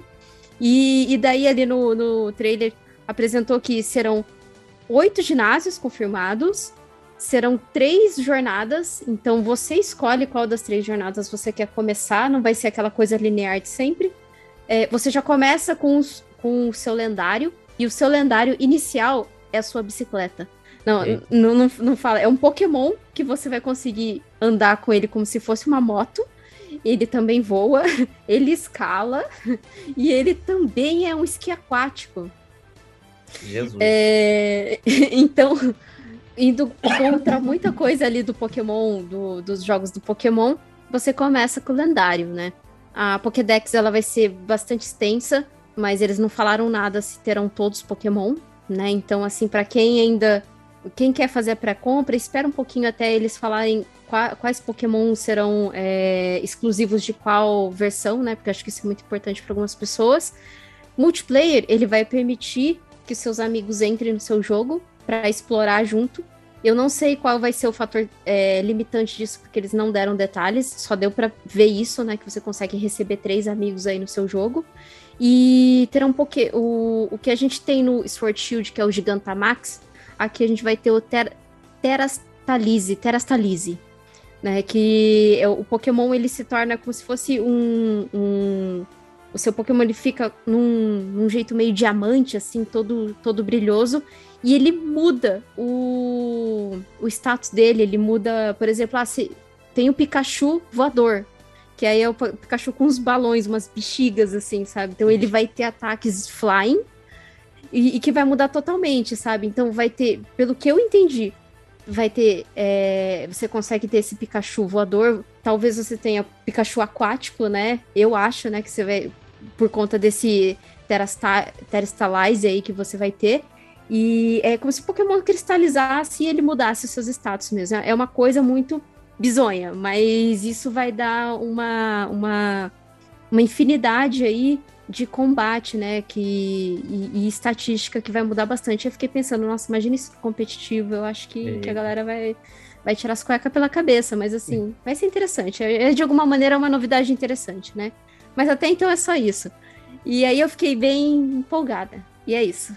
Boa. É, a gente tá vendo. A gente tá vendo o teu nariz todo branco, senhora Carinha. A gente tá vendo. Vamos ver. Violeta. É, muito bom. Vamos ver. Muito bom. E para terminar aqui, Socorro. É, uma aquisição Supermassive Games é comprada pela Nordisk Games. E aí, Stevox? Cara, essas aquisições, na verdade, que ocorrem no mundo dos games, né? A gente já está acostumado. A Supermassive, ela é uma das queridinhas do Diego, né? Então, é responsável por Decor, e responsável pelo Dark Pictures, que eu acho uma bomba, mas que o Diego gosta e tal. É, mas a Novo Nordics, ela, ela. Novo Nordics, olha aí, já tô. Caraca, tá foda. Essa parada de trabalho tá foda, meu irmão. A, a, a Nordic Games, ela, ela tá. Ela já tinha uma parte do estúdio, né? E aí resolveu comprar aí para adicionar o seu grande portfólio. Né? Então, na verdade, ela já tem um leque de estúdios aí embaixo dela, todo mundo fazendo games para ela, para publicar para a galera. Eu acho que é assim, Acontece, né, galera? Acontece. A gente tá vendo aí agora a Sony, a gente nem botou isso na pauta, mas pode, a gente pode falar também da Sony, foi revelado essa semana, o chororô da Sony, digno de Botafogo, é, com relação à Microsoft e a compra da Activision, né? A Sony né, mostrando lá o que, que, ela, que ela tinha mencionado para a justiça, falando que a aquisição não podia ser feita porque o, o, Call of Duty era um jogo, era uma franquia por si só, era uma franquia, não, como é que ele falava? Era, um, era, uma, era uma modalidade de jogo por si só, e não sei das quantas, milhões de elogios e tal, não sei o que, falando que, tentando embarrear a compra da Activision pela Microsoft, mas a verdade é que esse é o sentido, né, da, da vida atualmente, né, quem tem dinheiro, né, é, vai comprando os outros, vai agregando é, portfólio, vai é, é, melhorando aí o seu catálogo de games, né? E eu torço, a verdade, para que a gente que vença essa guerra no final, né? Que é para que essas empresas batalhem e que os jogos melhores acabem, acabam saindo, acabem saindo para a gente poder jogar, né? Essa é a grande verdade. É, vamos torcer aí para essa competição ser uma competição saudável, que os preços baixem e que a gente consiga se safar bem dessa. É, deixa o console para as empresas, né? A gente é isso. só jogando. É aqui. isso, é isso. É Aguardando todos os jogos a preço de Tevox, aqui, pacientemente, uhum. que uma hora ele chega, né? E deixa as empresas se degladiarem lá, se baterem, ficarem chorando, não sei o quê, né? A Sony é muito fuleira, né? Ela, ela monta, digamos, a, a estrutura dela em cima de jogos exclusivos, né? E, e, aí tudo bem, né? E aí os fanboys também acham isso ok, né? Mas aí quando começa a ter um competidor que quer fazer a mesma coisa, aí não, gente, pô, aí não dá, né? Sacanagem. Vou ficar sem meu Call of Duty? Ué, vai, vai ter que jogar. vai. vai. Assim como, né? Eu duvido, né, até que porra, o Call of Duty vai sair para PC também, que é uma ótima plataforma para competir, enfim. A gente está só esperando para ver o próximo passo e o GCG News vai estar tá na área trazendo todas essas grandes novidades para vocês né, no próximo mês de setembro. Né? Então, semana que vem tem mais game com a gente. Um grande abraço e até lá. Tchau, tchau.